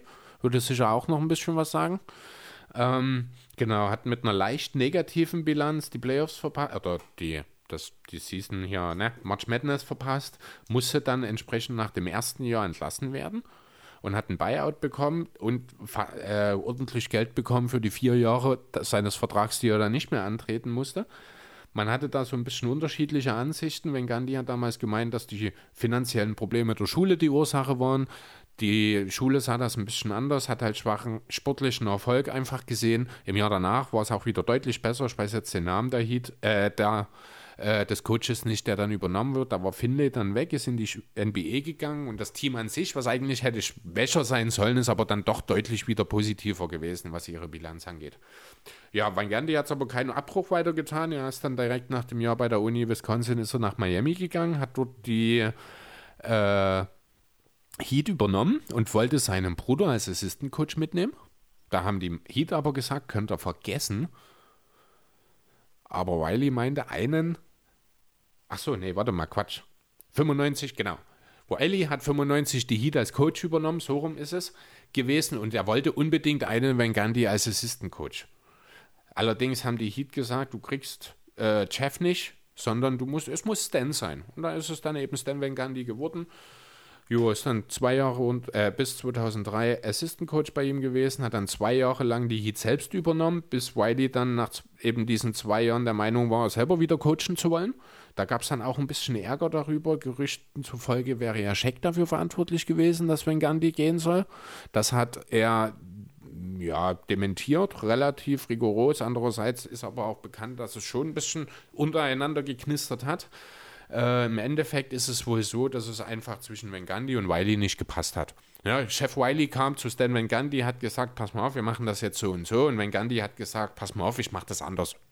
Früher oder später funktioniert das nicht mehr. Deswegen musste Gundy dann letzten Endes eben gehen.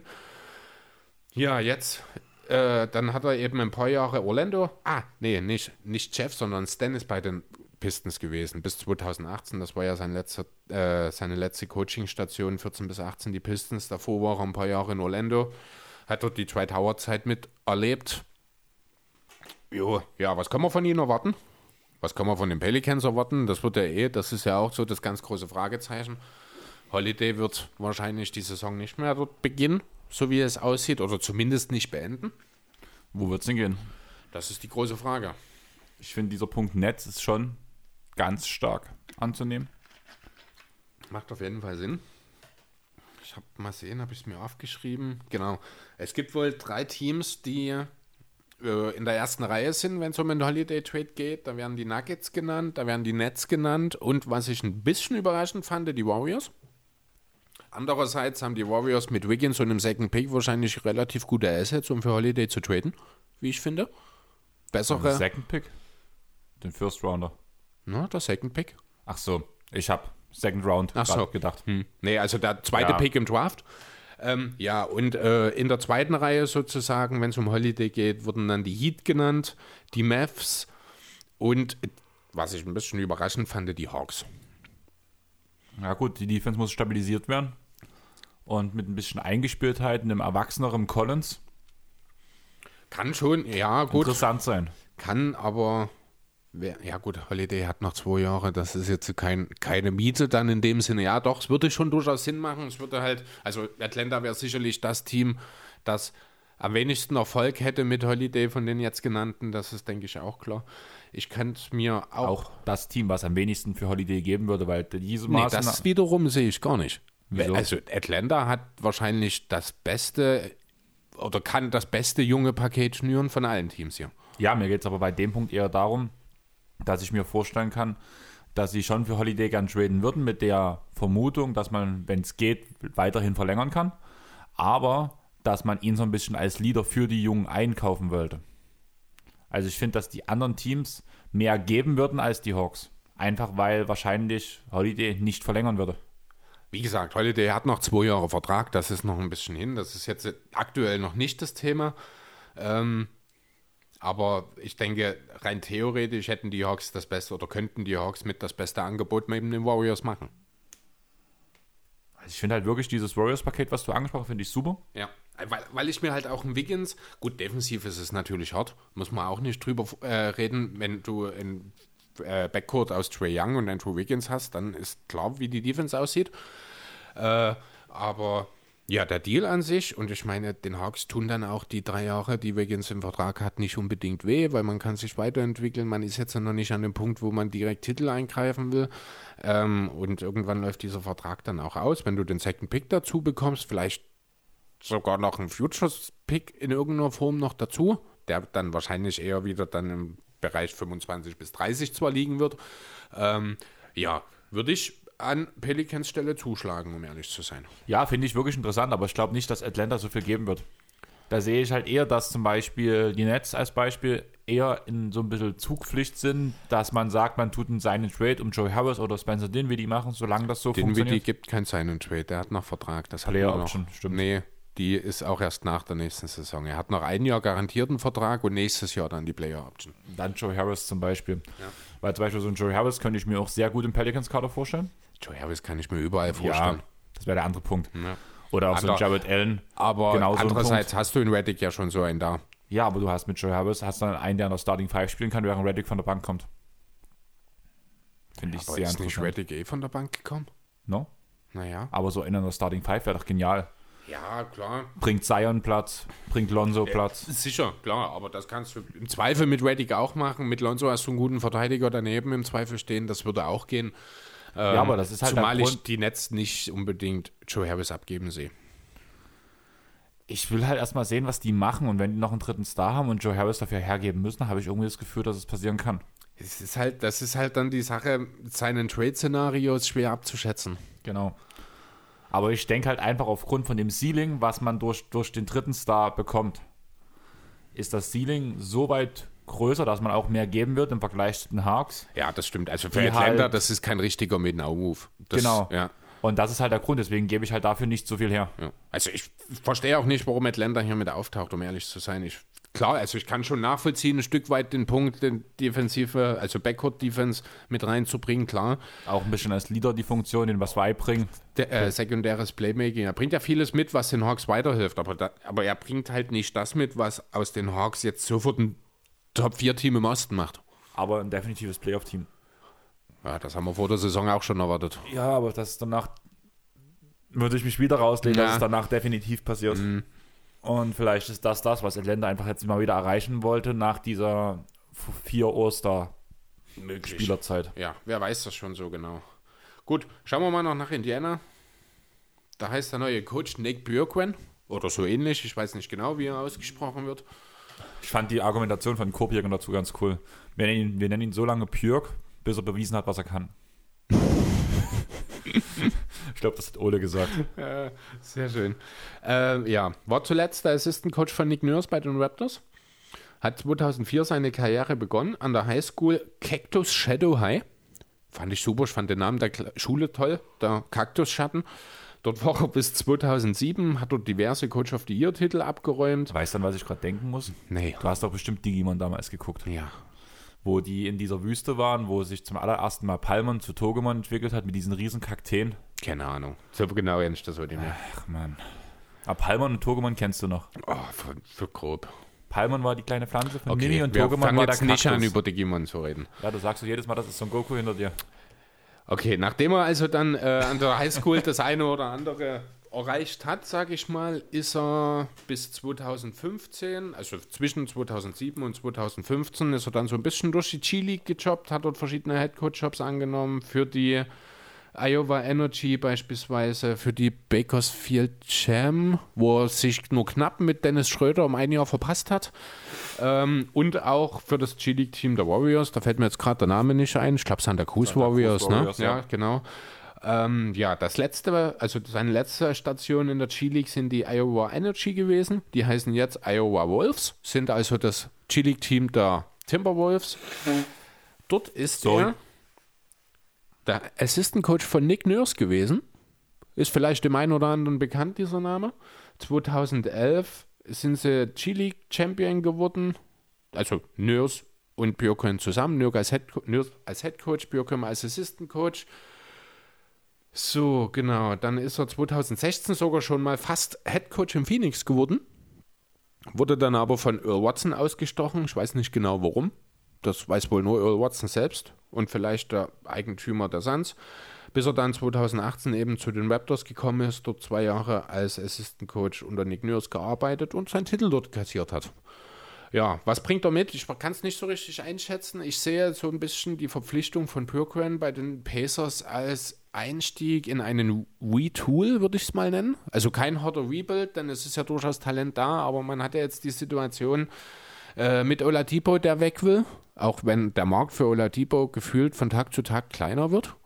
Ein Brockton, der dauernd verletzt ist. Ein Brockton, den ich aber weiterhin als Teil des Teams sehen würde. Und vielmehr dann eben ist dann noch die Turner-Sabonis-Situation. Also du hast halt im Grunde genommen 40 Prozent deiner Starting Five, die du in diesem Sommer austauschen willst bzw. musst. Klingt für mich erstmal nach einer guten Gelegenheit, um sich das Ganze anzuschauen und eben zu retoolen. Du wirst wahrscheinlich für die beiden, wenn du sie abgibst, nicht unbedingt genug Personal bekommen, um direkt wieder äh, einen hohen Playoff-Platz anzugreifen. Kannst aber, denke ich, mit ein, zwei Übergangsjahren, und das sollten, finde ich, die Pacers jetzt machen, ihr eigenes Talent evaluieren, schauen, was sie eben in potenziellen Trades bekommen können und schauen, ob denn ein Kern um Sabonis und Brockton mit passenden Komplementärspielern vielleicht auch irgendwann mal für Furore in den Playoffs sorgen kann. Das ist so ein bisschen die Idee, die ich dahinter sehe. Ob das natürlich dann auch mit dem, was die Verantwortlichen in Indianapolis vorhaben, deckungsgleich ist, das ist eine andere Geschichte, aber so ein bisschen erwarte ich äh, den Plan der Pacers jetzt in der nächsten Zeit eigentlich. Klingt auf jeden Fall einleuchtend, sage ich mal so. Mhm. Ich bin echt gespannt, was aus Oladipo wird, muss man echt sagen. Ja. Also jetzt schon negativ geäußert zur Franchise. Was ich auch recht interessant fand, war diese Aussage auch mit Booker, dass er ja auch, dass es Gerüchte gibt, dass er die Franchise verlassen möchte.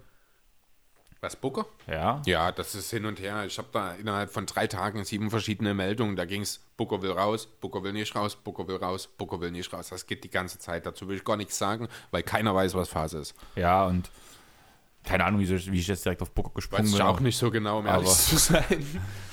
das war mal wieder typisch, aber gut. Ähm, ich weiß nicht mal, was du für Oladipo kriegen würdest. Irgendwie würde ich nicht sehr, viel. ich würde es sehr charmant in, bei den Bulls finden, muss ich sagen. Unter Donovan und so. Aber im Tausch gegen Levine oder wie? Gegen Levine nicht. Na, weil nebeneinander kannst du die nicht spielen lassen, finde ich. Wegen Defense. Naja, vor allem, weil beides Spieler sind, die einen Ball in der Hand brauchen. Und wenn du dann noch Kobe White als Point Guard daneben hast, dann das, sind das zu viele Hände für zu wenig Bälle. Ja, hast du recht. Ja, theoretisch würde der Fit in Denver, in Miami, also dieselben Teams, die wir auch bei Holiday und bei Biel nennen, das sind dieselben Teams, die wir auch mit Oladipo in Verbindung bringen können, theoretisch. Ja, aber das halt der Holiday-Fit halt tausendmal ja, der besser ist. Genau, der Unterschied ist, dass wahrscheinlich das Niveau, das man bei Tipo erwarten kann, nicht das ist, was ein Biel oder ein Holiday bringt. Dazu sind halt noch verletzungsbedingt heftige Fragezeichen und offenbar auch charakterlich das eine oder andere. Na, deswegen, es wird nicht viel für Oladipo geben. Es wird wahrscheinlich ein bisschen mehr werden, als man für Drummond bekommen hat damals, also die Pistons. Ähm, aber ja, ich meine, kackt den vor die Tür und es ist mehr als das, was für, für Drummond abgegeben wurde. Von daher. Ja, aber du hast gerade Biel angesprochen. Denkst du, Biel wechselt noch? Nee.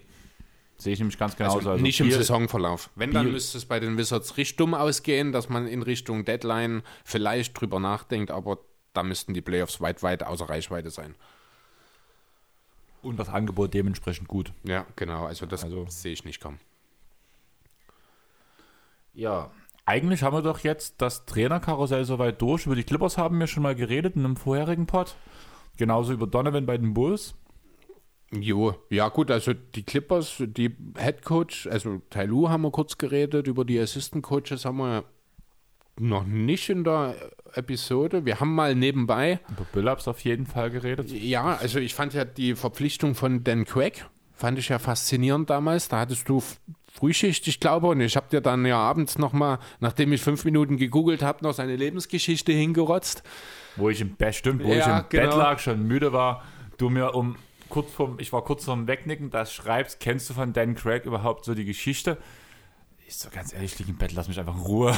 Ja, fand ich krass. Also ich habe den direkt gegoogelt. Was, und dass ich im Bett lag? Oder? Nee, die, die Verpflichtung von Dan Craig. Also ich habe den direkt gegoogelt halt, wie gesagt. Und ich fand es erstmal super, dass man äh, James Bond gekriegt hat. Als ich dann nochmal gegoogelt habe und hinter Dan Craig dann die drei Buchstaben NBA gemacht habe, habe ich festgestellt, dass das doch nicht dasselbe ist. Schade, oder? Ja, aber trotzdem ist eine gewisse Parallelität zu einem anderen bekannten Person nicht von der Hand zu weisen. Die ist zwar nicht James Bond, sondern Eric Spoelstra. Im Grunde genommen ist Dan Craig Eric Spoelstra 2.0. Seit 2003 ist er in der NBA aktiv als Videopraktikant. Von 4 bis 6 war er Assistant Video Coordinator, von 6 bis 11 äh, Head Video Coordinator. 11, 12 in der Saison war er Videokoordinator bzw. im Player Development tätig. Danach war er von 12 bis 15 Assistant Coach der Heat. Also alles, was ich jetzt sage, ist bei Miami gewesen. 15, 16 ist er dann auch Head Coach der, des G-League-Teams gewesen, der CU Force Skyforce. In diesem einen Jahr ist er G-League Champion geworden, ist er G-League Coach of the Year geworden und war der Coach des All-Star Games in der G-League. Ist dann danach wieder äh, Assistant Coach von SPO gewesen bis eben jetzt diesen Herbst. Ja, und jetzt geht er zu den Clippers. Ich war völlig schockiert, als ich mir das angeschaut habe. Äh, war, also was heißt schockiert? Ich war überrascht. Ich habe nicht damit gerechnet, dass jemand mit so einer Vita die Heat mal verlässt, um ehrlich zu sein. Ist auch ungewöhnlich. Also ja. wirklich diese ganze Geschichte kannst du auf Spo, auch mit vor allem dass der Start in der Franchise als Videokoordinator ist halt einfach eins zu eins dasselbe. Ja, das ist derselbe Lebenslauf. Ich glaube, das Einzige, was Bo fehlt, ist äh, der, die G-League-Erfahrung, wenn genau. mich nicht alles täuscht. Und danach ist ja noch der nächste Punkt einfach so dieses. Es ist, wie du sagst, derselbe Lebenslauf, bloß in anderen Jahren. Ja. Alles ein bisschen später gewesen. Vielleicht ist das auch der Grund, vielleicht hat er eben gesehen, jetzt Craig, eben unter Spo wird es in den nächsten paar Jahren nicht weitergehen, wird kein Head-Coaching-Spot in Miami frei, also versuche ich vielleicht mal etwas anderes. Da bietet sich natürlich ein Team wie die Clippers aktuell an. Du hast, bist direkt bei einem Contender unter Vertrag. Du hast einen Head-Coach, der doch irgendwie so ein bisschen im öffentlichen, in der öffentlichen Wahrnehmung nach wie vor wackelt was heißt wackelt? Also ich finde einfach, man kann ihn nicht greifen. Ja, das ist eher das Problem. Genau. Das, also irgendwie. Ja, das nächste Ding man ist hat ja Zweifel einfach. Genau. Aber du hast danach, was ich halt so ein bisschen grenzwertig finde, du hast eigentlich direkt der nächste Assistant Coach, der genau dasselbe machen könnte. Ja, Kenny Atkinson. Der genau den Head Coach übernehmen könnte. Ja, richtig, der ja nun. Den war ja eigentlich schon, also ich persönlich bin immer noch der Meinung, er wäre der perfekte Coach für die Bulls gewesen. Wobei ich bei den Bulls auch Donovan echt gut finde. Ich finde das nicht, interessant. keine Ahnung, muss ich erst mal schauen. Bin noch nie ein großer Donovan-Fan gewesen, um ehrlich zu sein. Ich auch nicht, aber irgendwie hat mir, also der hat halt wirklich Spieler entwickelt, hat was, hat was, hat immer ein funktionierendes Konzept aufgebaut. Und jetzt, wo Westbrook. Hat er das gehabt? Hat er das wirklich oder hat er nur jahrelang von Durant und Westbrook profitiert? Er hat jahrelang davon profitiert, aber es gab ja trotzdem Bankline-Ups, die vor allem, wenn Westbrook auf der, auf der Bank saß, haben ja seine Lineups funktioniert. Ja, mag sein. Also ich tue mich schwer damit. Ich finde, er muss mir jetzt erstmal beweisen, eben, also Donovan, dass er ohne einen echten Star in der Lage ist, auch ein System zu implementieren. Das fehlt mir noch an der Stelle. Ähm, auch jetzt das letzte Jahr bei den Sander war halt auch sehr geprägt von Chris Paul. Deswegen ist es schwer für mich aktuell zu greifen, was Donovan wirklich in, zu leisten imstande ist. Ich sehe ihn als nicht unbedingt einen der besseren Headcoaches der Liga, um ehrlich zu sein. Ja, das werden wir ja dann nach der nächsten Saison sehen. Genau. Gut, so, hast du noch irgendeine Personalie, die wir vergessen haben? Nicht wirklich, also. Also ich bin jetzt auch soweit hier bei mir alles durch. Ich hatte ja gesagt, ich habe eine ganze Menge Gerüchte und Sachen, wo man einfach mal so. Oder nee, wir haben ja noch ein paar Hörerfragen, die wir erstmal machen können, oder? Ich wollte erstmal ganz kurz mit dir nochmal drüber den Saisonstart reden. Okay. Damit würde ich eigentlich gerne anfangen. Ja, bitte. Weil der Saisonstart verspricht uns ja eine Podcast End-One-Aufnahme, würde ich sagen. Oder wie siehst du das? Wir haben noch gar nicht drüber geredet, aber ich das habe ich mir gar nicht, fest, was du meinst gerade. Das habe ich mir fest in den Kopf gesetzt. Der 25. Dezember war letztes Jahr sehr prägend. Wir haben zusammen unsere Geschenke ausgepackt, haben während wir NBA geguckt haben, einen Podcast aufgenommen, haben über das aktuelle Spiel geredet, was wir gerade gucken, haben dabei Shisha geraucht, haben zum allerersten Mal entspannt auf der Couch einen Podcast aufgenommen. Und ich würde sagen, das sollte Tradition sein. Gerne. Wahrscheinlich wird die Podcastaufnahme zu zweit, vielleicht sogar noch mit ein paar mehr Leuten sein, auch je nachdem, wie es Corona zulässt, weil zum mhm. Beispiel Kami wird er wahrscheinlich auch mit dabei sein an dem Abend, zumindest später. Boff hat auch schon gesagt, dass er wahrscheinlich mit dabei sein wird beim Gucken. und wenn noch mehr Leute reinquatschen, dann stellen wir die Mikros einfach ein bisschen mehr auf Abstand und dass halt alle mitreden können. Und dann quatschen wir einfach, was wir sehen. Und ich würde gerne den 25. Dezember fest als Podcast-Tag einführen, dass wir uns den für immer frei halten, weil wir sowieso gucken. Also ja. warum nicht zusammen gucken und die Familie einfach auf den, ersten, äh, auf den zweiten Weihnachtsfeiertag schieben oder Heiligabend. Ich glaube, das ist gerechtfertigt. Das müssen die verstehen. Ja, denke ich auch. Also das wenn wir halt machen. irgendwann mal als Headcoach selber arbeiten müssen, nachdem wir sowas hier machen, müssen wir uns halt gut fortbilden. Ja, genau. Und dadurch würde ich halt auch sagen, weil es, ein Wein, weil es Weihnachten ist, wird das eine End-One-Ausgabe, sprich, die wird außerhalb der aktuellen Reihe sein, sprich, in der Woche werdet ihr zwei Ausgaben bekommen. Ja, Einfach- das sehen wir dann, wenn es soweit ist. Lehn Ja. dich mal nicht zu weit aus dem Fenster. Aber Ich- wir werden uns den 25. auf jeden Fall mal vormerken. Auf jeden Fall, genau. Sehr gut. Dann brauchen, doch, wir können ja noch kurz gucken. MLK Day oder 22. Jo, 12. Genau, also Frage kam von Sandro von äh, Dallas Maths Germany. Was, wie sehen wir das so ungefähr? Lieber 22.12. oder eben 18.01. als Starttermin? Ich habe mir ein bisschen Gedanken drüber gemacht und ich muss ehrlich sagen, ich habe nur einen echt guten Grund gefunden, warum wir es im Januar anfangen sollten. Das ist ein wirklich, wirklich guter Grund, aber es ist tatsächlich der einzige, den ich gefunden habe. Denver und Lakers. Äh, Denver, äh, Lakers, Denver, Heat und ich komme nicht drauf. Celtics. Achso, du meinst, ja, die Team, ja, genau. Pausen. Also Erholung einfach, Genau, genau. genau. Erholung der Spieler ist das Einzige, wo ich sage, das ist ein echter Grund, der dafür hergezogen werden kann, dass wir eben später anfangen. Alles andere, wenn man so ein bisschen drüber nachdenkt, macht das einfach keinen Sinn. Das zum einen, das ist der Punkt finanziellen, äh, also der finanzielle Punkt. Ich glaube, wir reden hier von 500 Millionen Euro haben oder nicht haben zwischen diesen beiden Terminen. Da geht es darum, diese 72 Spiele ist ja die magische Grenze, was die TV-Deals angeht. Wenn man dort drunter kommt, dann geht da ein Haufen Geld verloren.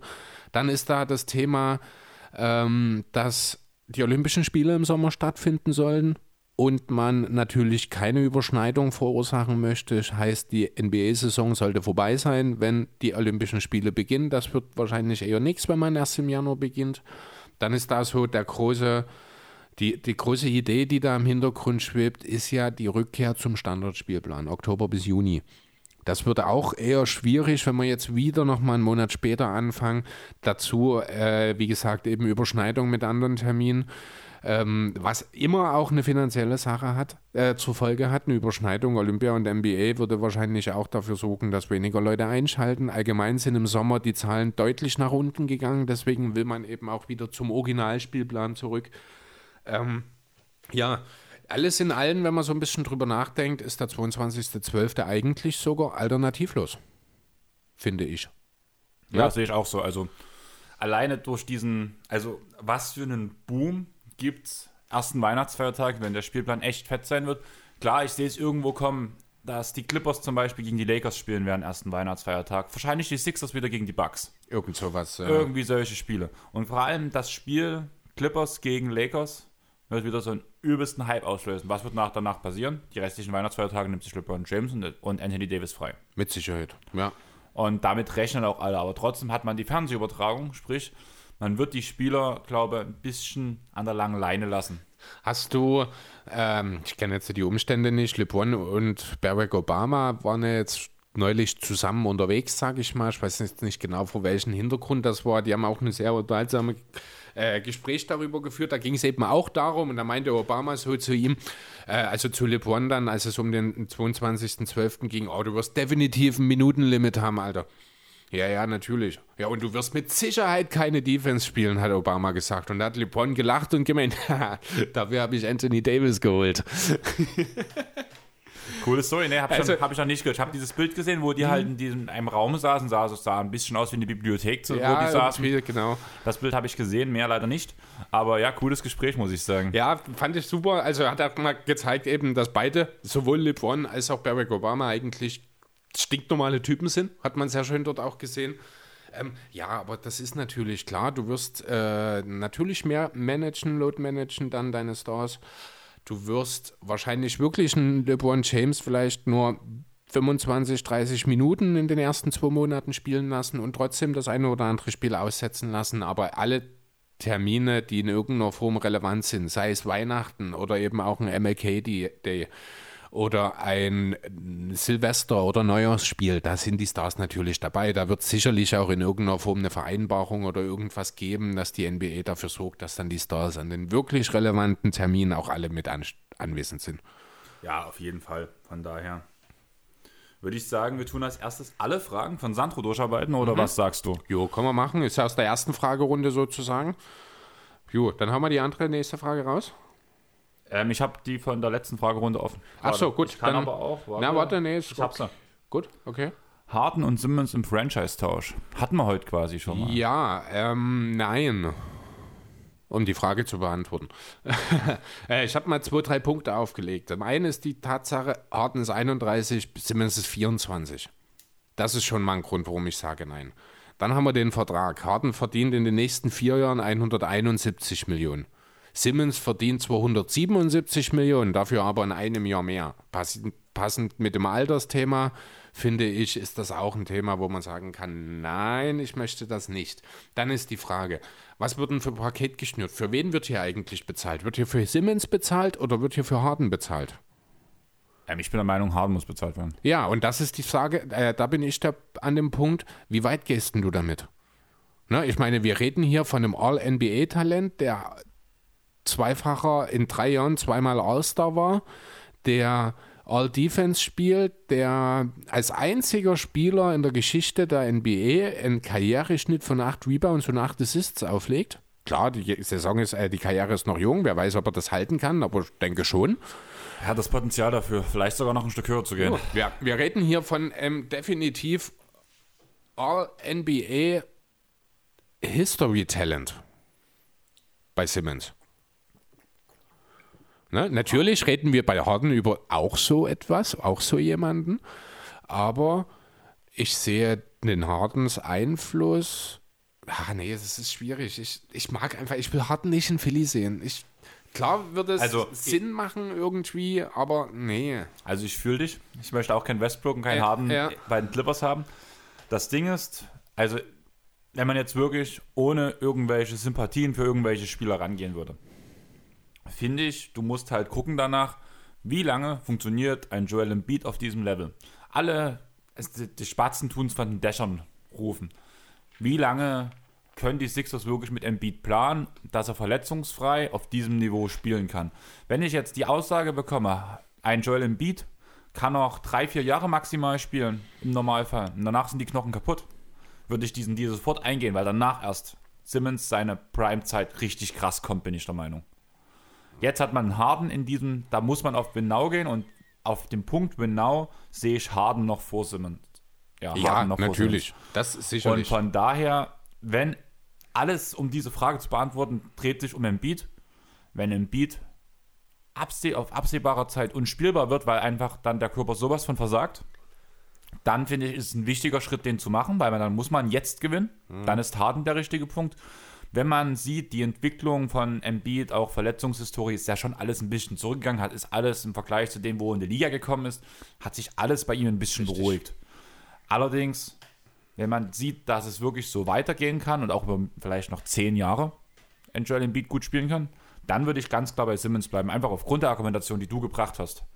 Wenn es auf Win Now gehen muss, brauchst du Harden jetzt und dann kannst du Simmons abgeben. Ich glaube, die objektive Brille ist okay. Ja, nee, das ist, das trifft schon im Endeffekt auf den Punkt. Ähm, ja, ich würde es trotzdem nicht tun. Ah, mit mir so oder so nicht. Ja, das, ja, komm. okay. Ich bin also, sonst der, der rumschwult. Also, also äh, Harden Simmons Franchise Swap. Man könnte natürlich auch einfach sagen, man schickt die Rockets zu Simmons nach Philadelphia und schickt die Sixers zu Harden nach Houston. Das wäre genauso zum Kotzen, weil die Sixers nicht mehr in Philadelphia wären. Wenn wir einen Franchise-Tausch machen, ne? Äh, ja, also nein, ich möchte das nicht. Ich bin auch niemand, der jetzt zwingend sagt, ich will in den nächsten ein, zwei Jahren unbedingt einen Titel gewinnen. Ich bin vielmehr jemand, der eine Entwicklung in dem Team sehen will und der sich im Endeffekt viel besser fühlt, wenn er nach zehn Jahren sein Team keinen Titel geholt hat, aber ich mich völlig damit identifizieren kann, als dass jetzt hier auf Biegen und Brechen irgendjemand geholt wird, damit man einen Titel holt, mit dem ich aber nichts anfangen kann. Kann ich gut verstehen. Und außerdem noch ein ganz, ganz wichtiger Punkt, warum eigentlich kein Tausch der beiden Spieler passieren darf. Ich bin gerade froh, dass Simmons und Westbrook, äh, Harden und Westbrook in einem Team spielen. Ich muss nur ein, ich ein muss nur ein hassen. NBA-Team hassen. Und es sind nicht die Sixers, von daher. Schön. So, gut. Die dritte Frage von Sandro war, ich glaube, irgendwas mit den Mavs, ne? Sollten die Mavs auf Win Now gehen oder lieber in die nahe Zukunft setzen? Das ist eine unheimlich schwer zu beantwortende Frage.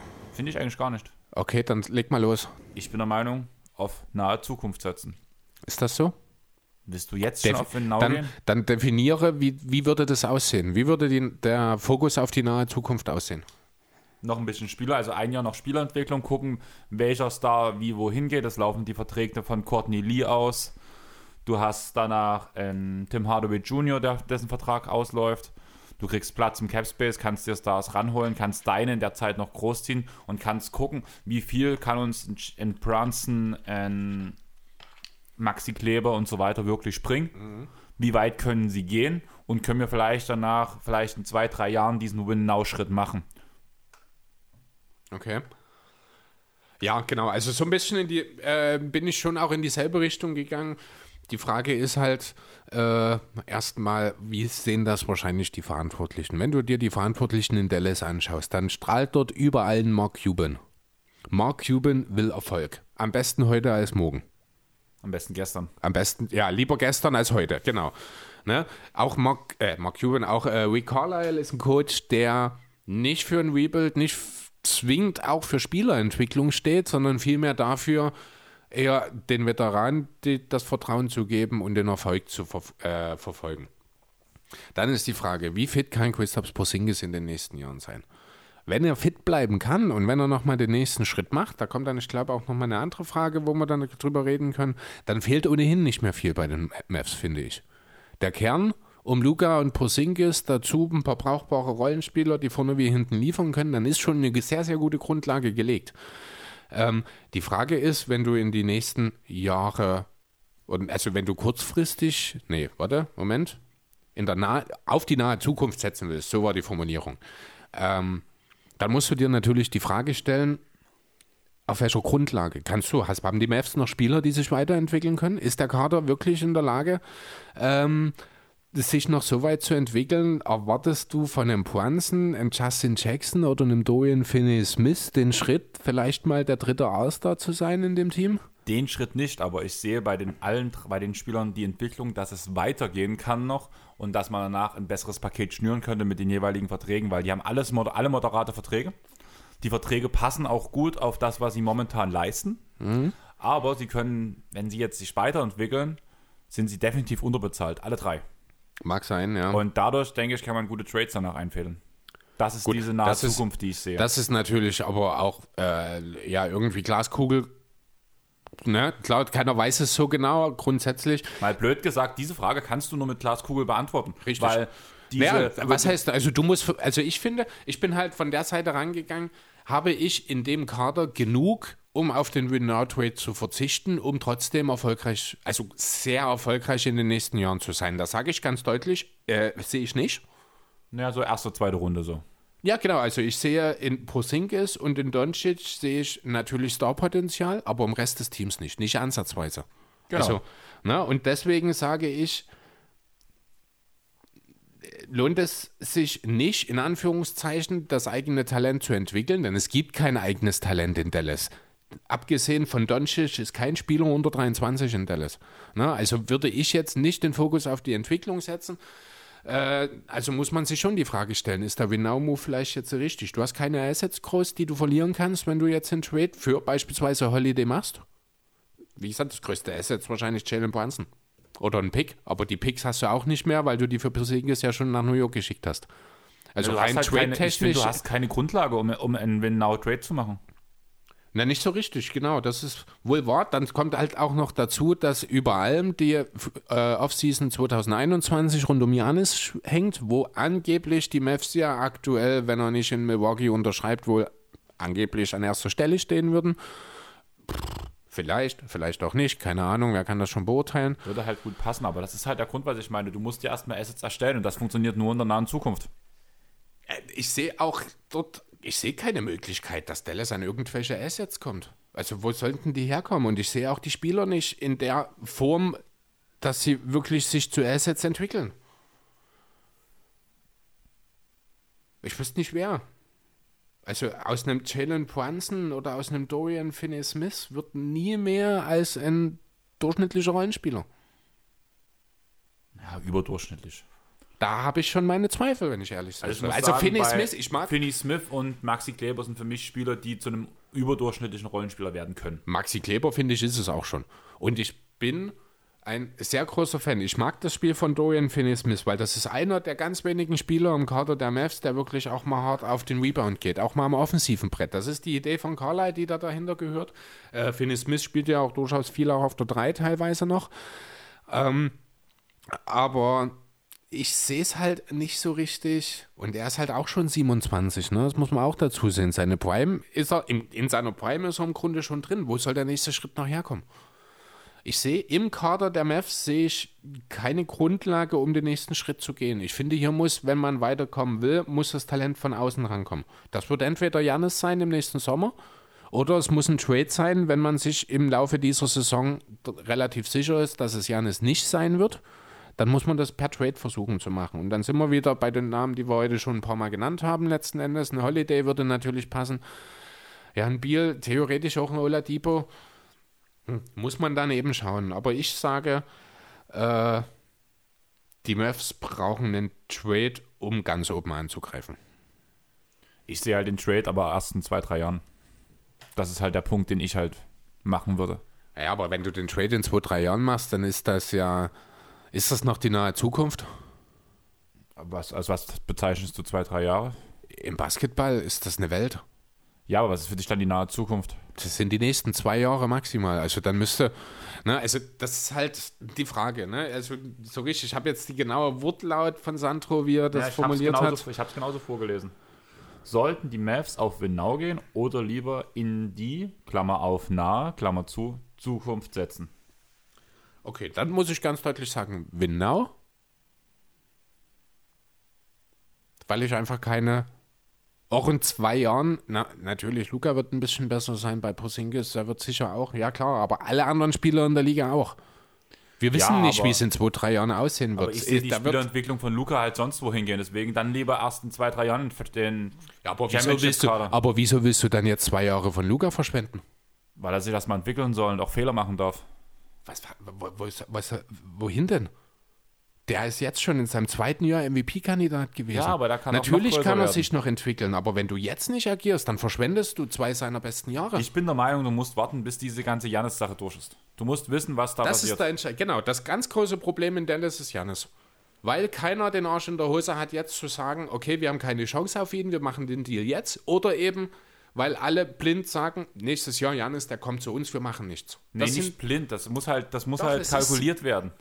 Du kannst das nicht kalkulieren. Du kannst nur hoffen oder nicht.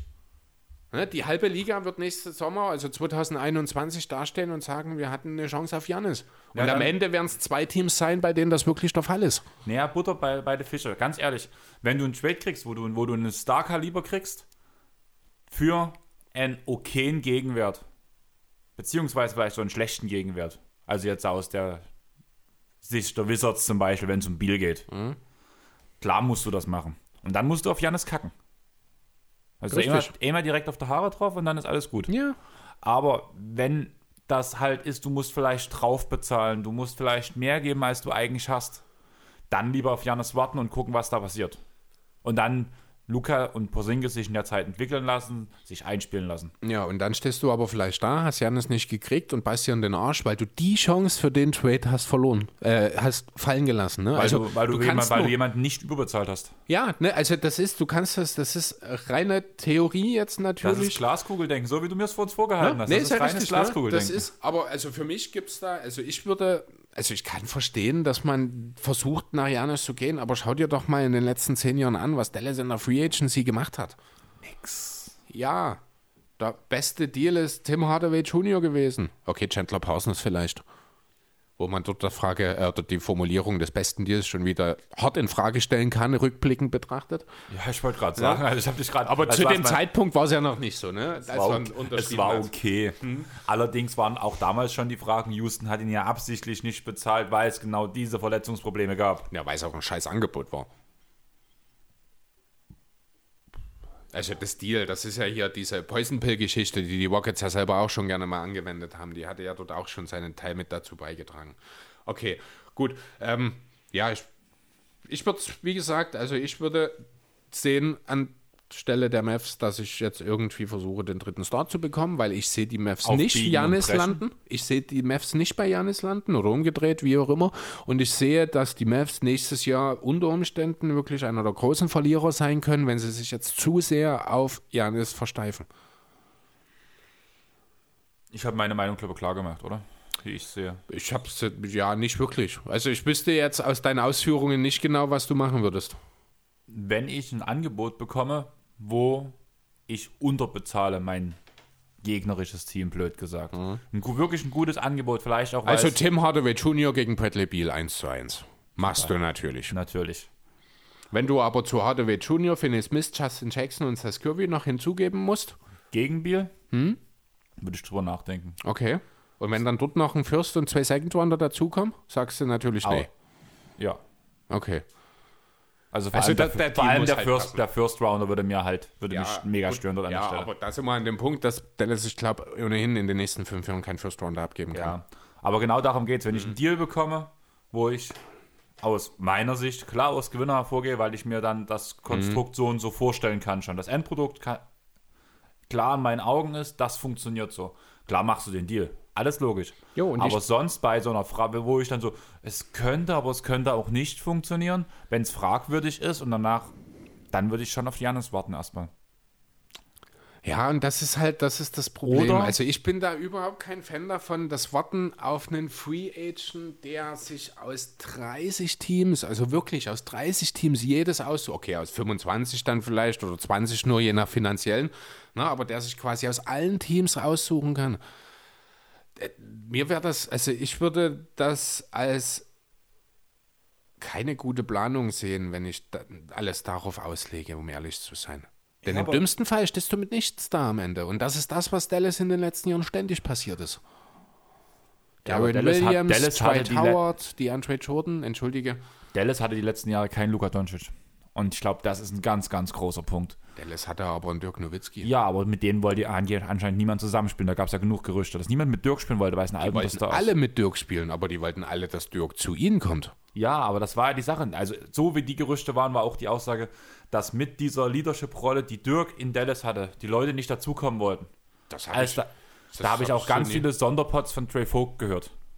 Also, da kann ich mir beim besten Willen auf so vielen Ebenen nicht vorstellen. Jeder, der so ein bisschen weiß, wie Dirk tickt, weiß schon, dass das Quatsch ist. Ja, aber trotzdem hat es halt nicht mehr funktioniert. Die Spiels, hat nicht mehr so richtig reingepasst. Ich weiß nicht.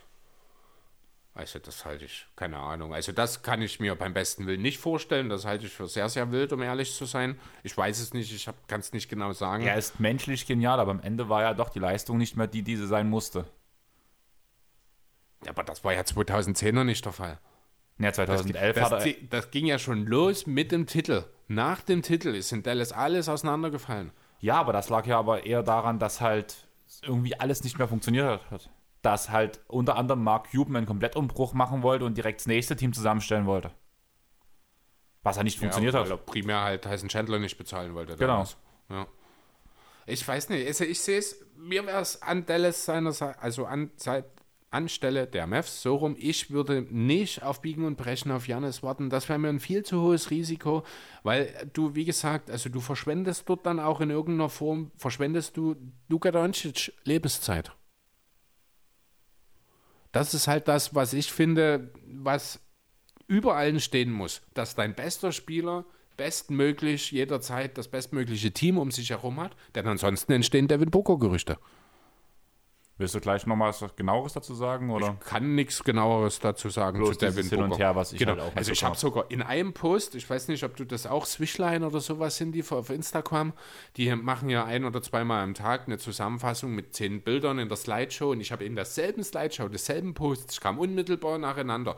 Devin Booker wants out aus Phoenix, Devin Booker doesn't want out of Phoenix. Also das ist wirklich, da hat irgendjemand irgendwann mal was gesagt und die ganze Welt reagiert jetzt panisch drauf.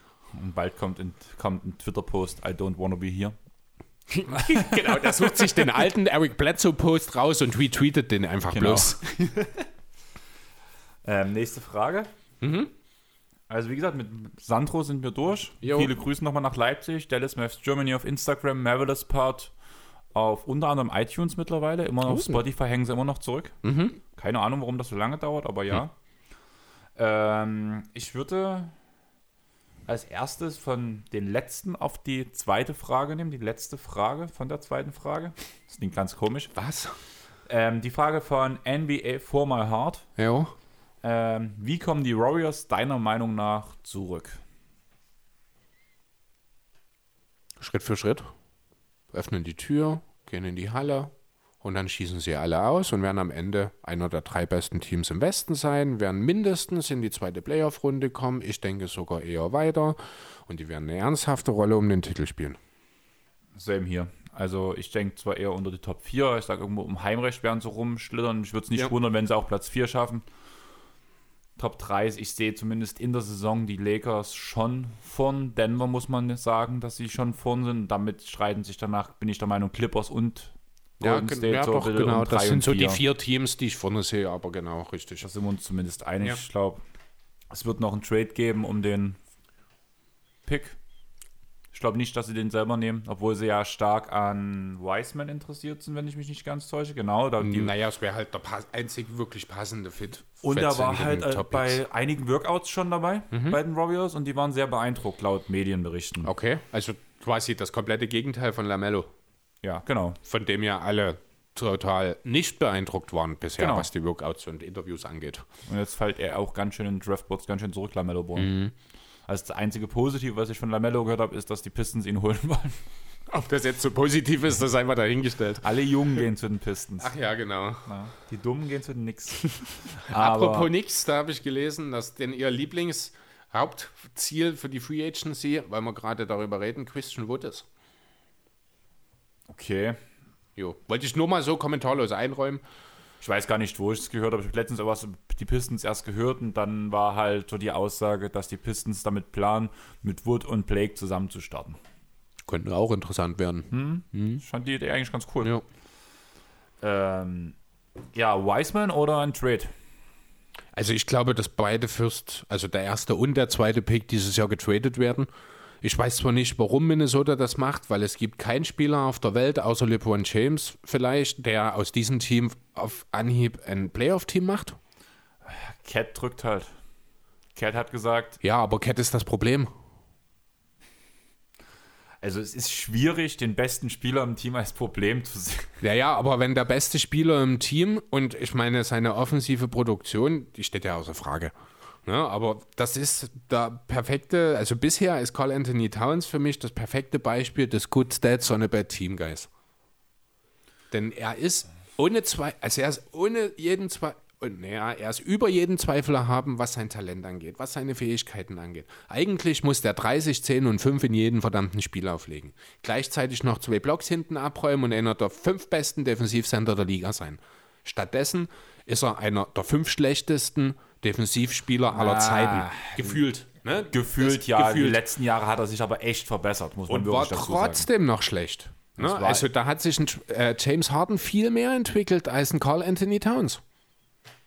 Und Weiß das nicht. kannst du mir jetzt nie abstreiten. Harden hat sich in den letzten Ja. zwei Jahren wirklich gut entwickelt, während Towns immer noch so absolut gar keinen Bock auf Defense Ja, hat. aber ich, nee, da, da finde ich, tust du ihm echt Unrecht. Uff, das, okay. Also ich finde schon, dass er Gut. also immer noch unterdurchschnittlicher Verteidiger, aber kein schlechter mehr. Ich sehe da einen Unterschied. Ja, ja, okay, mag ja sein, aber an, gemessen an dem, was er zu leisten imstande sein sollte, ist er ja Dann noch ist er- viel weniger als ein schlechter Verteidiger. Ja, da gebe ich dir recht, aber das ist halt, er geht erstmal die richtigen Schritte momentan. Vielleicht war okay. auch die so ein bisschen das Mindset das falsche. Ich finde halt vor allem, seitdem Ryan Saunders halt dort am Trainerposten ist, hat sich schon einiges getan, finde ich, bei ihm der Einstellung. Ich finde, ich glaube, diese ganze Sache mit Thibodeau hat ihm einfach nicht gut getan. Da ist er der falsche Typ dafür. Mit Flip damals hat er sich so gut verstanden. Da hat er auch Defense versucht zu spielen unter Flip. Und ich finde, und seit Ryan Saunders danach drauf äh, da ist, halt der Sohn, ist das schon wieder ein anderes Gefühl, was er ausstrahlt. Also er wirkt präsenter, munterer auf dem Feld alleine schon, was ja viel ausmacht. Ja, aber es gibt auch einen Grund, warum er kein All-Star geworden ist in diesem Jahr. Berechtigt. Ja, das ist genau. Und wenn das, sorry, aber wenn das dein bester Spieler ist, wenn das derjenige ist, der seine Franchise aus der Scheiße reiten soll, dann, dann tut's mir leid für die Franchise. Du wenn, musst damit aber arbeiten momentan. Du, ja, natürlich. Ne? Und die Wolves können dort wahrscheinlich am wenigsten dafür, denn der war, äh, ohne, ohne Frage war das der richtige Pick an der Stelle. Das Problem, und das ist das, was ich sage, das Problem ist Towns. Ist in seinem Kopf wahrscheinlich in erster Linie. Weißt du noch, wer an dem Draft an Nummer 2 Oh gedraftet wurde? Müsste ich kurz nachschauen. Während ich das nachschaue, kannst du mir ja mal sagen, welchen Spieler du denn siehst, der die Timberwolves jetzt wirklich besser macht, dass sich ein Trade um den First Pick, äh, ja, dass das Sinn macht. Ähm, erstmal ganz kurz, ähm, was ich gerade sagen wollte. Ich hatte mich jetzt, die Frage kam gerade, weil ich der Meinung war, so klar war das gar nicht, dass Towns Nummer 1 ist in dem Jahr. Ich glaube, da gab es noch ein, zwei Spieler, das war so ein zwei, drei Spieler-Ding, die da in der Konversation waren. Ich war damals schon überrascht, dass die Wolves War ganz. das nicht auch der, nee, Embiid, irgend, wer war denn dort drin? 2015 war das. Weil irgendwas war da. Da war auf jeden Fall nicht bloß Towns, wie du gerade gesagt hast, der klare Nummer One-Pick, sondern es gab halt einige. Ah, haha, ja, doch, pass auf, ich sag dir mal die ersten fünf Picks. Carl Anthony Towns, D'Angelo Russell, Charlie Okafor, Christaps Porzingis und Mario Hesonja. Stimmt, und Okafor wurde eine ganze Zeit lang als Number One-Pick gehandelt. Äh, ja, auch Dilo. Ja. Also ich wusste halt noch, dass das war nicht ganz so klar und ich war überrascht, dass sie ihn genommen haben. Also ich nicht, muss ich. Also für mich auch damals schon war das schon relativ fest, zumal die Timberwolves 2015 im Backcourt ja eigentlich ganz gut aussahen. Seiner Zeit noch. Ich glaube, wer war dort? Jeff Teague war dort. War das sogar Jeff Teague? Ne, Teague war danach, oder? Hast du? Jo. Das Ding ist, du brauchst, du brauchst eigentlich einen Dreier oder einen Vierer, der dir eine gute Defense bringt. So ein Robert Covington ist da eigentlich ein ganz gutes Beispiel. Ist ja nicht so, dass er mal vor kurzem bei den Timberwolves war. Aber Mal ganz kurz. war nicht Rubio noch da? Stimmt. Ja, na klar, Rubio ist dort gewesen. Na klar, stimmt, logisch. Der ist wer jetzt hat neben so Rubio lange- gespielt? Warte, Shooting oh Gott, Kevin Martin? Martin war damals gut noch bei den Timberwolves. Aber nicht mehr 2015. Das war ja schon. Zach Levine. Aber der war noch Bankspieler, wo er bei den Wolves war. Ich glaube, das war dann schon nach eher Martin. Der Martin, der hat's Zach Levine, ja doch, okay, ja, genau, die 15-16-Saison, das ist so ein bisschen Levins Durchbruch gewesen. Ich glaube, da so im Saisonverlauf hat er dann angefangen zu starten oder so. Jo. Nee, aber, also, ich, ich verstehe halt nicht, warum sollen denn die Timberwolves ihren First Pick abgeben? Also, ich sehe keinen Spieler, den man mit die Hilfe dieses Picks kriegen kann, der die Timberwolves in die Playoffs führt. Außer eben, wie gesagt, LeBron James. Vielleicht würde es auch ein Kawhi Leonard schaffen, wenn er nicht die Hälfte der Saison aussetzen würde. Aber ansonsten sehe ich einfach nichts Sinnvolles aus Sicht der Timberwolves, was das, was das begründen kann. Jimmy Butler. Hast du gehört? Ja. Ja, Jimmy Butler, aber ich weiß nicht, was du damit jetzt sagen willst. Ja, der würde das schaffen schon, wenn die, mental, wenn die mentalen ja, stimmt. Einstellungen Ach so, ja, genau. Ja, Jimmy Butler wäre so ein Typ, der die. ja, genau. Er hat es ja sogar bewiesen, dass Ja. es geht. Stimmt. Und da war sogar noch äh, Andrew Wiggins im Team. Und, da hat, und da waren auch noch viele Verletzte dabei. Mhm. So, also vor allem Butler. Jo. Nee, aber du weißt, was ich meine. Also ich kann überhaupt nicht verstehen, was die Timberwolves, die wirken sehr, sehr chaotisch und Ja, alles wie immer. nee, ich finde es fast schon traurig, ehrlich gesagt. Weil Talent ist ja eigentlich da. Nächste Frage. Jo. Die nächste Frage ist von Jose Mota. Hast du mal geguckt, wer das ist? Äh, guckt nie, aber ich habe die Frage zumindest gesehen. Wer ist das? Ähm, das ist ein, nicht Redakteur, sondern ein, wie sagt man, wenn man im Fernsehen ist, ich komme gerade nicht drauf, Moderator. ein Moderator von Fox 11 LA. Ach so? Okay. Ja. Cool. Irgendwie 11.000 Follower oder sowas, fand ich ganz Aha. cool, dass der uns eine Frage Nicht stellt. schlecht, krass. Ähm, which players do you think will have a big year next season? Jo, ist eine gute Frage. Ist jetzt erstmal die Frage, was genau ist gemeint mit Big Year, also eine große Saison. Ich habe das so ein bisschen verstanden oder für mich so, wer könnte denn so der, nächste, der Next Big Thing sein quasi? Also würde so ein bisschen in die Richtung Most Improved gehen wahrscheinlich. Ähm, so richtig viel ist mir dabei nicht in den Sinn gekommen spontan. Ich habe, oder hast du jemanden im Kopf spontan? Also für the next big thing nicht. Also so Hm? rein die Spielerentwicklung, wer einen, einen deutlichen Schritt nach vorne machen wird, wo ich aber nicht denke, dass es da in die Richtung Most Improved geht, sondern wirklich so den nächsten großen Schritt. Sehe ich ganz ehrlich, wie schon in den Playoffs gesagt, und hat er in den Playoffs schon ein bisschen bewiesen, anfänglich, ist Landry Shamet, okay. Der danach im Laufe der Saison die Starterrolle bei den Clippers sehr, sehr gut erfüllen wird und so in die Fußstapfen eines J.J. Reddick und Kyle Kover treten wird, bin ich der Meinung, was Wirklich? ja schon ein Riesenschritt ist, bin ich Ja. der Meinung. Danach habe ich so ein bisschen OG Ananobi im Kopf. Der jetzt, wenn halt ein paar Leute, alle werden ein bisschen älter, die meist viele Verträge laufen aus bei den Raptors, wo man dann auch Mhm. auf den jungen Kern setzen muss, wo ich denke, dass OG den nächsten Schritt macht. Ja. Und wer dieses nächste Saison für mich so ein richtig brachiales Jahr spielen wird, wird Jason Tatum sein. Ich glaube, irgendwie der macht nochmal Okay. einen riesen, riesen Schritt. Also wird Jason Tatum dann in der Konsequenz für dich ein Ein Top 5 MVP-Kandidat. Okay. Genau. Interessanter Punkt, finde ich gar nicht so schlecht. Der erste Name, der mir tatsächlich in den Sinn gekommen ist, und da würde ich jetzt ein bisschen verwundert zurücklassen, ist Lonzo Ball. Ja, so richtig überzeugt bist du nicht von meinem Take, habe ich den Eindruck. Doch, aber ich finde, dass einfach dort der Punkt schon ist, dass wir letzte Saison Lonzo schon unterschiedlich stark gesehen haben. Ich Ja. ihn wesentlich stärker als du gesehen habe. Richtig. Und dass, um diesen Schritt zu machen, der an der Frage erwähnt ist, ist halt aus meiner Perspektive ein viel weiterer, also du stehst halt so gefühlt noch am Start bei Lonzo, Ja, während ich die naja. ersten 20 Meter schon geschafft habe auf dem Hype-Train, blöd gesagt, und wir bei 50 ankommen müssen. Das ist gar nicht unbedingt die Idee, die ich dahinter hatte. Also Grundidee dessen ist natürlich die Tatsache, dass Holiday vermutlich gehen wird. Das ist die Idee dahinter. Deswegen sehe ich, und wir reden hier ganz klar von dem Lonzo vor dem Lockdown, ne, damit das Ganze funktioniert, muss der Wurf fallen, muss äh, definitiv der Bubble Lonzo wieder ganz tief irgendwo in einer dunklen Ecke vergraben werden und der Anfang der Saison Lonzo sozusagen rauskommt, da muss der Wurf halbwegs konstant treffen. Dann sehe ich eben niemanden so richtig mehr, wenn Holiday weg ist, je nachdem, was zurückkommt natürlich, der das Playmaking der Pelicans dauerhaft übernehmen soll. Deswegen sehe ich gerade in Sachen Playmaking, sprich Assist, sehe ich einen deutlichen Schritt nach vorn.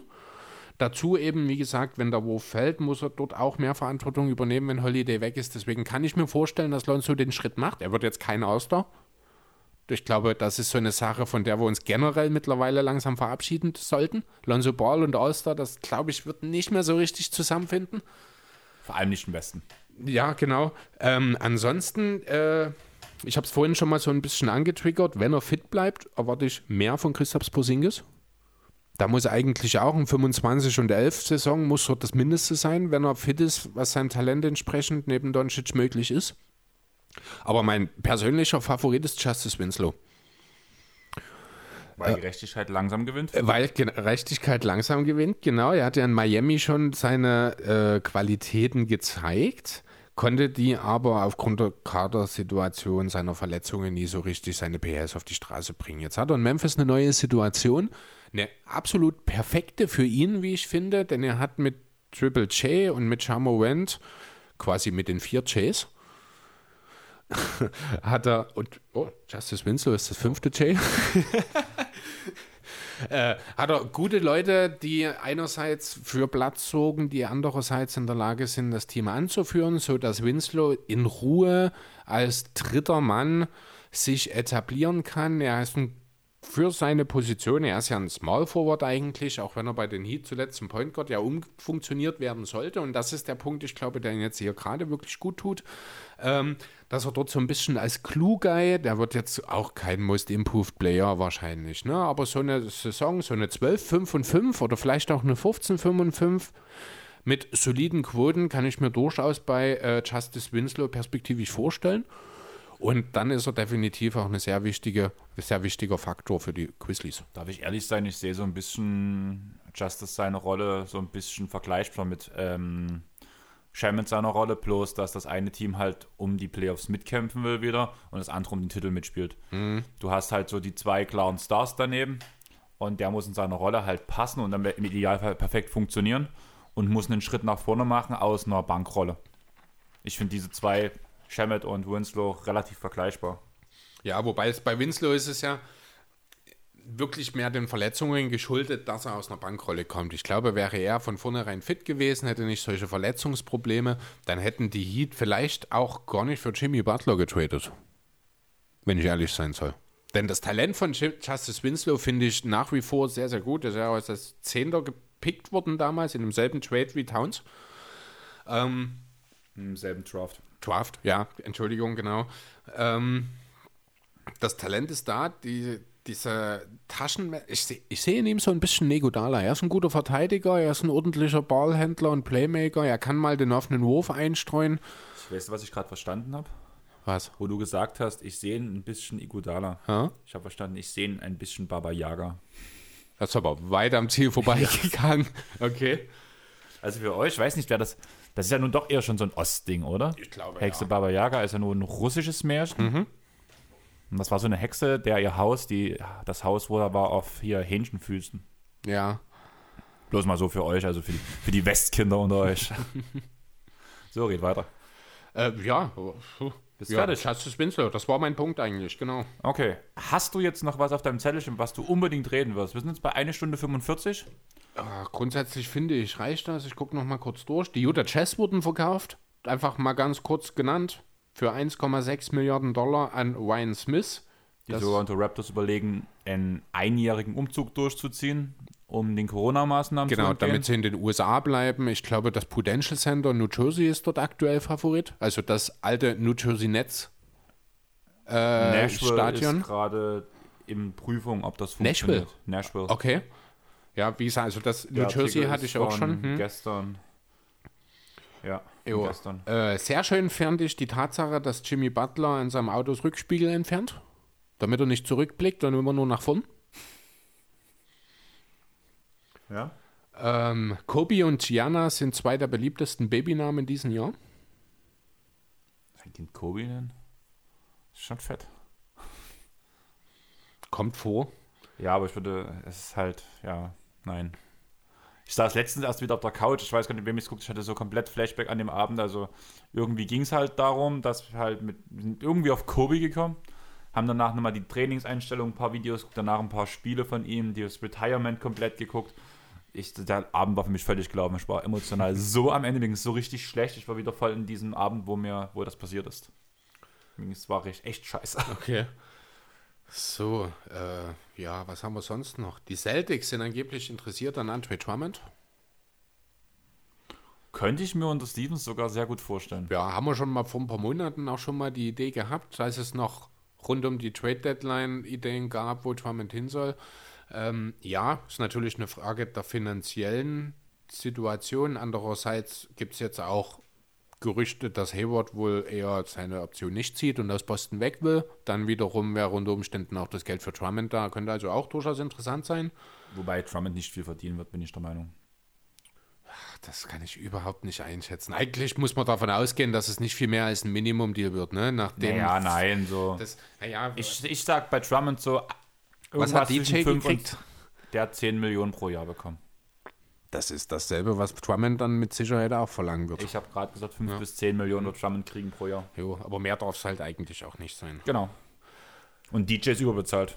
Ja, ohne Frage. Von daher. Jo, so, dann ja, George Carl und DeMarcus Cousins sind ein bisschen aneinander geraten. Wobei, was heißt aneinander geraten, ist eigentlich falsch. Es gab irgendeinen Post auf Twitter, da hieß es, äh, postet den Namen der Person, die du vor zehn Jahren nicht leiten konntest und heute auch nicht. George Carl hat DeMarcus Cousins genannt. Das ist im Grunde genommen alles gewesen. Ich habe dann noch mal kurz reingeschaut, worum es da damals ging und habe ein Zitat von Boogie aus 2015 gefunden, äh, was ich sehr interessant fand. Fuck you, Coach. You think you're an Hall of Fame Coach. All you care about is wins. You don't give a shit about us. Ja, fand ich ganz lustig, also lustig in Anführungszeichen, ganz interessant, dass man halt auch so alte Sachen immer mal wieder schön aufleben lassen kann. Gary Payton will NBA-Coach werden. Habe ich auch schon gehört. Ja. Mal schauen.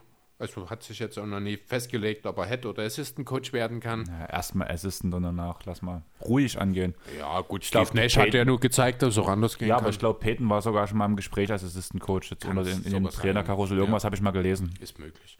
Jo, ich glaube so, das sind so, ja, Detroit will Fred Van Fleet, habe ich mir noch hier hingeschrieben. Das macht natürlich nur dann Sinn, wenn man nicht für LaMelo Ball nach oben tradet. Aber ich glaube, ansonsten sind wir soweit, denke ich, durch. James Wiseman will nicht zu den Wolves, weil er nicht neben Cat spielen will, weil er halt, weil der halt ihn als Konkurrenten sehen würde auf seiner Position. Das heißt, Okay. Wiseman will eine Position, wo er direkt starten wird. Ist vielleicht noch ein interessanter Punkt. Jo, und dann sind es auch nicht die, wobei doch starten könnte am Ende sogar bei den Warriors, spielt halt seine paar Minuten, bis Queen auf die 5 rückt dann am Ende des Genau. Spiels. Das könnte auch klappen, ja. Aber wie gesagt, ich glaube nicht, dass die ersten beiden Picks dort bleiben, wo sie aktuell sind. Ja. Da würde ich dann auf die letzte Frage jetzt kommen von Linus von 76ers.de. Wie geht's euch so persönlich? Läuft alles gut? Was ändert sich in eurem Leben jetzt durch Corona? Jo, willst du anfangen? Bei mir ein langer Take, bei mir ändert sich ja relativ viel. Ja, Oder bei mir hat sich relativ viel geändert. Jo, dann mache ich das. Bei mir ist das, also fange ich erstmal an. Bei mir ist das nicht so viel. Ich bin ja jetzt nicht so der Typ wie du, der viel unterwegs und immer dort, da und hier und dort sein muss. Äh, deswegen hat, ich glaube, was ist denn hier draußen gerade los? Wahrscheinlich eine Hochzeit. Ja, kann sein, wer weiß. Äh, Wir deswegen- hupen gerade alle im ja, Hintergrund. deswegen. Genau. Äh, deswegen für mich tatsächlich hat sich natürlich auch geändert. Man nimmt vor allem, aber muss ich ehrlich sagen, ist es für mich ist es mehr so die Wahrnehmung der ganzen Sache, die anders ist. Ja, es ist jetzt, man trifft sich natürlich weniger mit seinen Leuten, aber ich bin, wie gesagt, ich bin halt auch jemand, der kommt auch mal ganz gut damit klar, wenn er nach Feierabend hingeht und mal gemütlich auch einen Abend bloß auf der Couch verbringt oder so. Ich muss nicht jeden Tag tausend Leute sehen, das ist ja bei dir ein bisschen anders. Äh, ja, arbeitstechnisch gibt es ein paar Anpassungen, aber alles in allem muss ich sagen, halte ich mich selbst für jemanden, der relativ wenig negative Einflüsse dadurch erfährt, sagen wir es mal so. Das heißt, du bist fertig? Ich denke. Aber bei mir ist da wirklich, bei mir hat sich ja einiges dieses Jahr geändert, also so wirklich von Grund auf, wo das am Anfang des Jahres losging, halt eigentlich frisch im Fitti angemeldet, Fitti danach nicht mehr machen können, dann Saisonabbruch durchs Hand vom Handball gekommen, als DJ nicht mehr auflegen können. Geld ist auch so eine Sache seitdem, also man muss halt dazu sagen, zum Beispiel, dass ich mir diese Wohnung, wo ich halt wohne, ist halt geile Lage, relativ groß, Einbauküche, sieht top aus, ich weiß nicht, was du dazu sagst, aber ich glaube, Hast du recht. Wohnung ist fett. Jo. Und kostet dementsprechend, eigentlich waren dann Rücklagen halt größtenteils übers Auflegen. Das heißt, ich habe gerade kaum Rücklagen, muss ich ganz ehrlich sagen. Trennung von der Freundin, dann wieder zusammengekommen, um dann wieder getrennt zu sein. Alles so ein bisschen schwierig, nicht wie dann wieder der Punkt nicht auflegen können, dann die Saisonvorbereitung starten, weil man wieder was machen darf. Ich war viel Basketball spielen dann im Sommer, wo man noch draußen war. Durfte nicht oder hätte auflegen können, aber ohne dass Leute tanzen. Und da hatte ich halt auch keine Lust drauf. Das ist mir das dann einfach nicht wert, weil dann kann ich auch einfach Spotify anmachen und dann ist gut Richtig. Daraufhin danach halt weiter die Saison gestartet. Was ist passiert, nachdem ich die Saison gestartet habe? Wir haben fünf Spiele gespielt, sind ungeschlagen. Saisonabbruch erstmal wieder jetzt im November. Werde wahrscheinlich im Dezember wieder anfangen müssen, wenn es so bleibt dabei, obwohl ich irgendwie nicht wirklich dran glaube. Dann sind wir keine Profiliga, sprich, wir werden von Tag 1 direkt in den Spielbetrieb wieder reingeschmissen. Am besten im Idealfall, ohne natürlich überhaupt eine Trainingseinheit vorher zu machen. Wahrscheinlich, ja. Auflegen dieses Jahr allgemein nicht. Danach bin ich ja ein mega krasser Konzertgänger. Ich habe dieses Jahr einen Tag vor dem ersten Lockdown war mein letztes Konzert, wo ich richtig war. Danach war ja noch dieses Sitzkonzert von Kafka, wo ich war, was ziemlich cool war. Und diese Sitzkonzerte, diese Open Air, diese Picknickkonzerte mit Tees und Farbe, wo du mich damals auch abgeholt hast. Ja. Aber das ist halt alles nicht das, wie ich sonst Konzerte erlebe und Ja. wie ich es halt mache. Danach bin ich ja schon, du hast mich mal als extrovertiert bezeichnet, ob ich wirklich so bin, keine Ahnung, sehe ich eigentlich nicht ganz so. Aber ich habe halt wirklich viele Freunde, die ich sehe und die ich auch sehen will. Deswegen ist das schon ein bisschen schwierig für mich, muss ich sagen. Ich reduziere es halt wirklich so auf ein bis zwei Mann-Runden danach immer, wo ich halt Freunde treffe, aber halt dann auch nur in Lokalitäten, wo ich halt sage, an der Elbe spazieren gehen, in einer Wohnung, wo man große Räume hat. Zum Beispiel, wenn ich mich mit der, befreund mit der befreundeten WG vom Anfang erwähnt treffe, dann immer bei ihnen, weil die einfach eine viel, viel größere Wohnung haben, eine viel, viel größere Fläche als ich, sodass man auch mit Abstand aufeinander, beieinander sitzen kann und quatschen kann. Und wo ich weiß, dass die Leute sich halt auch einigermaßen ans Hygienekonzept halten. Meine Bitte ist einfach wirklich für jeden, weil ja, ich lese viel, ähm, ohne uns wird still, diese Aktion, Alarmstufe Rot, alles richtig, alles wichtig, aber denkt immer dran, dass dafür, dass ihr diese Organisation unterstützt, müsst ihr euch ans Hygienekonzept halten, müsst ihr versuchen, diese 21.000 Neuinfektionen pro Tag müssen wir jetzt runterkriegen. Und das schaffen wir nur zusammen. Haltet euch also an die Maskenpflicht, haltet euch an die Abstandsregeln, trefft wirklich Freunde, weil es gefährlich ist, Freunde nicht zu sehen, aber reduziert es auf zwei Mannrunden. Wirklich, geht zusammen, spazieren, geht an die frische Luft. Es ist noch geiles Wetter, wir haben Sonnenschein, bald kommt hoffentlich Schnee, das wäre doch total geil. Ich brauche keinen Schnee. Weihnachten und Schnee gehört zusammen, sorry, aber Ich brauche keinen Schnee. versucht Wichtig ist, vereinsamt nicht. Da wären wir wieder bei dem mentalen Punkt. Ja. Das ist ganz, ganz wichtig.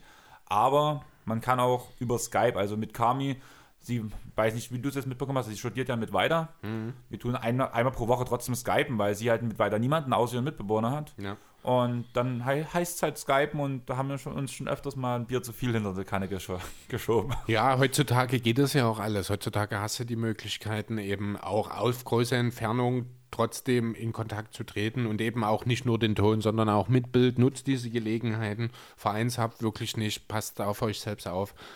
Ähm, ja, und irgendwann, irgendwann haben wir vielleicht auch mal wieder ein normales Leben. Ja, der erste Schritt, dass wir Richtung wieder einem besseren Leben gehen, hat Amerika getan. Ja. Jetzt müssen wir den Schritt nur noch weitergehen und von daher würde ich sagen, wir beenden die Sache jetzt. Ich würde euch noch bitten, wie immer, abonniert uns auf Spotify, iTunes, Facebook, Instagram und so weiter. Bewertet uns auf iTunes, jeder Kommentar macht uns stark und empfehlt uns weiter.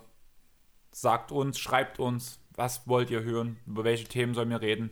Nächste Woche kommt eine Top Shots Folge für euch. Ihr habt lange drauf gewartet. Ich hoffe, ihr macht dann mal ordentlich Radau dafür und tut mal wirklich da schön alles Instagram und Facebook voll Spam und eure Freunde nerven, dass die sich ja, anhören.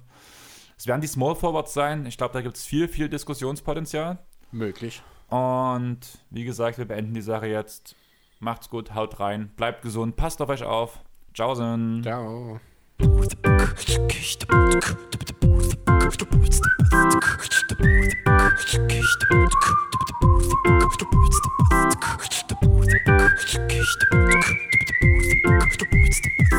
Stop.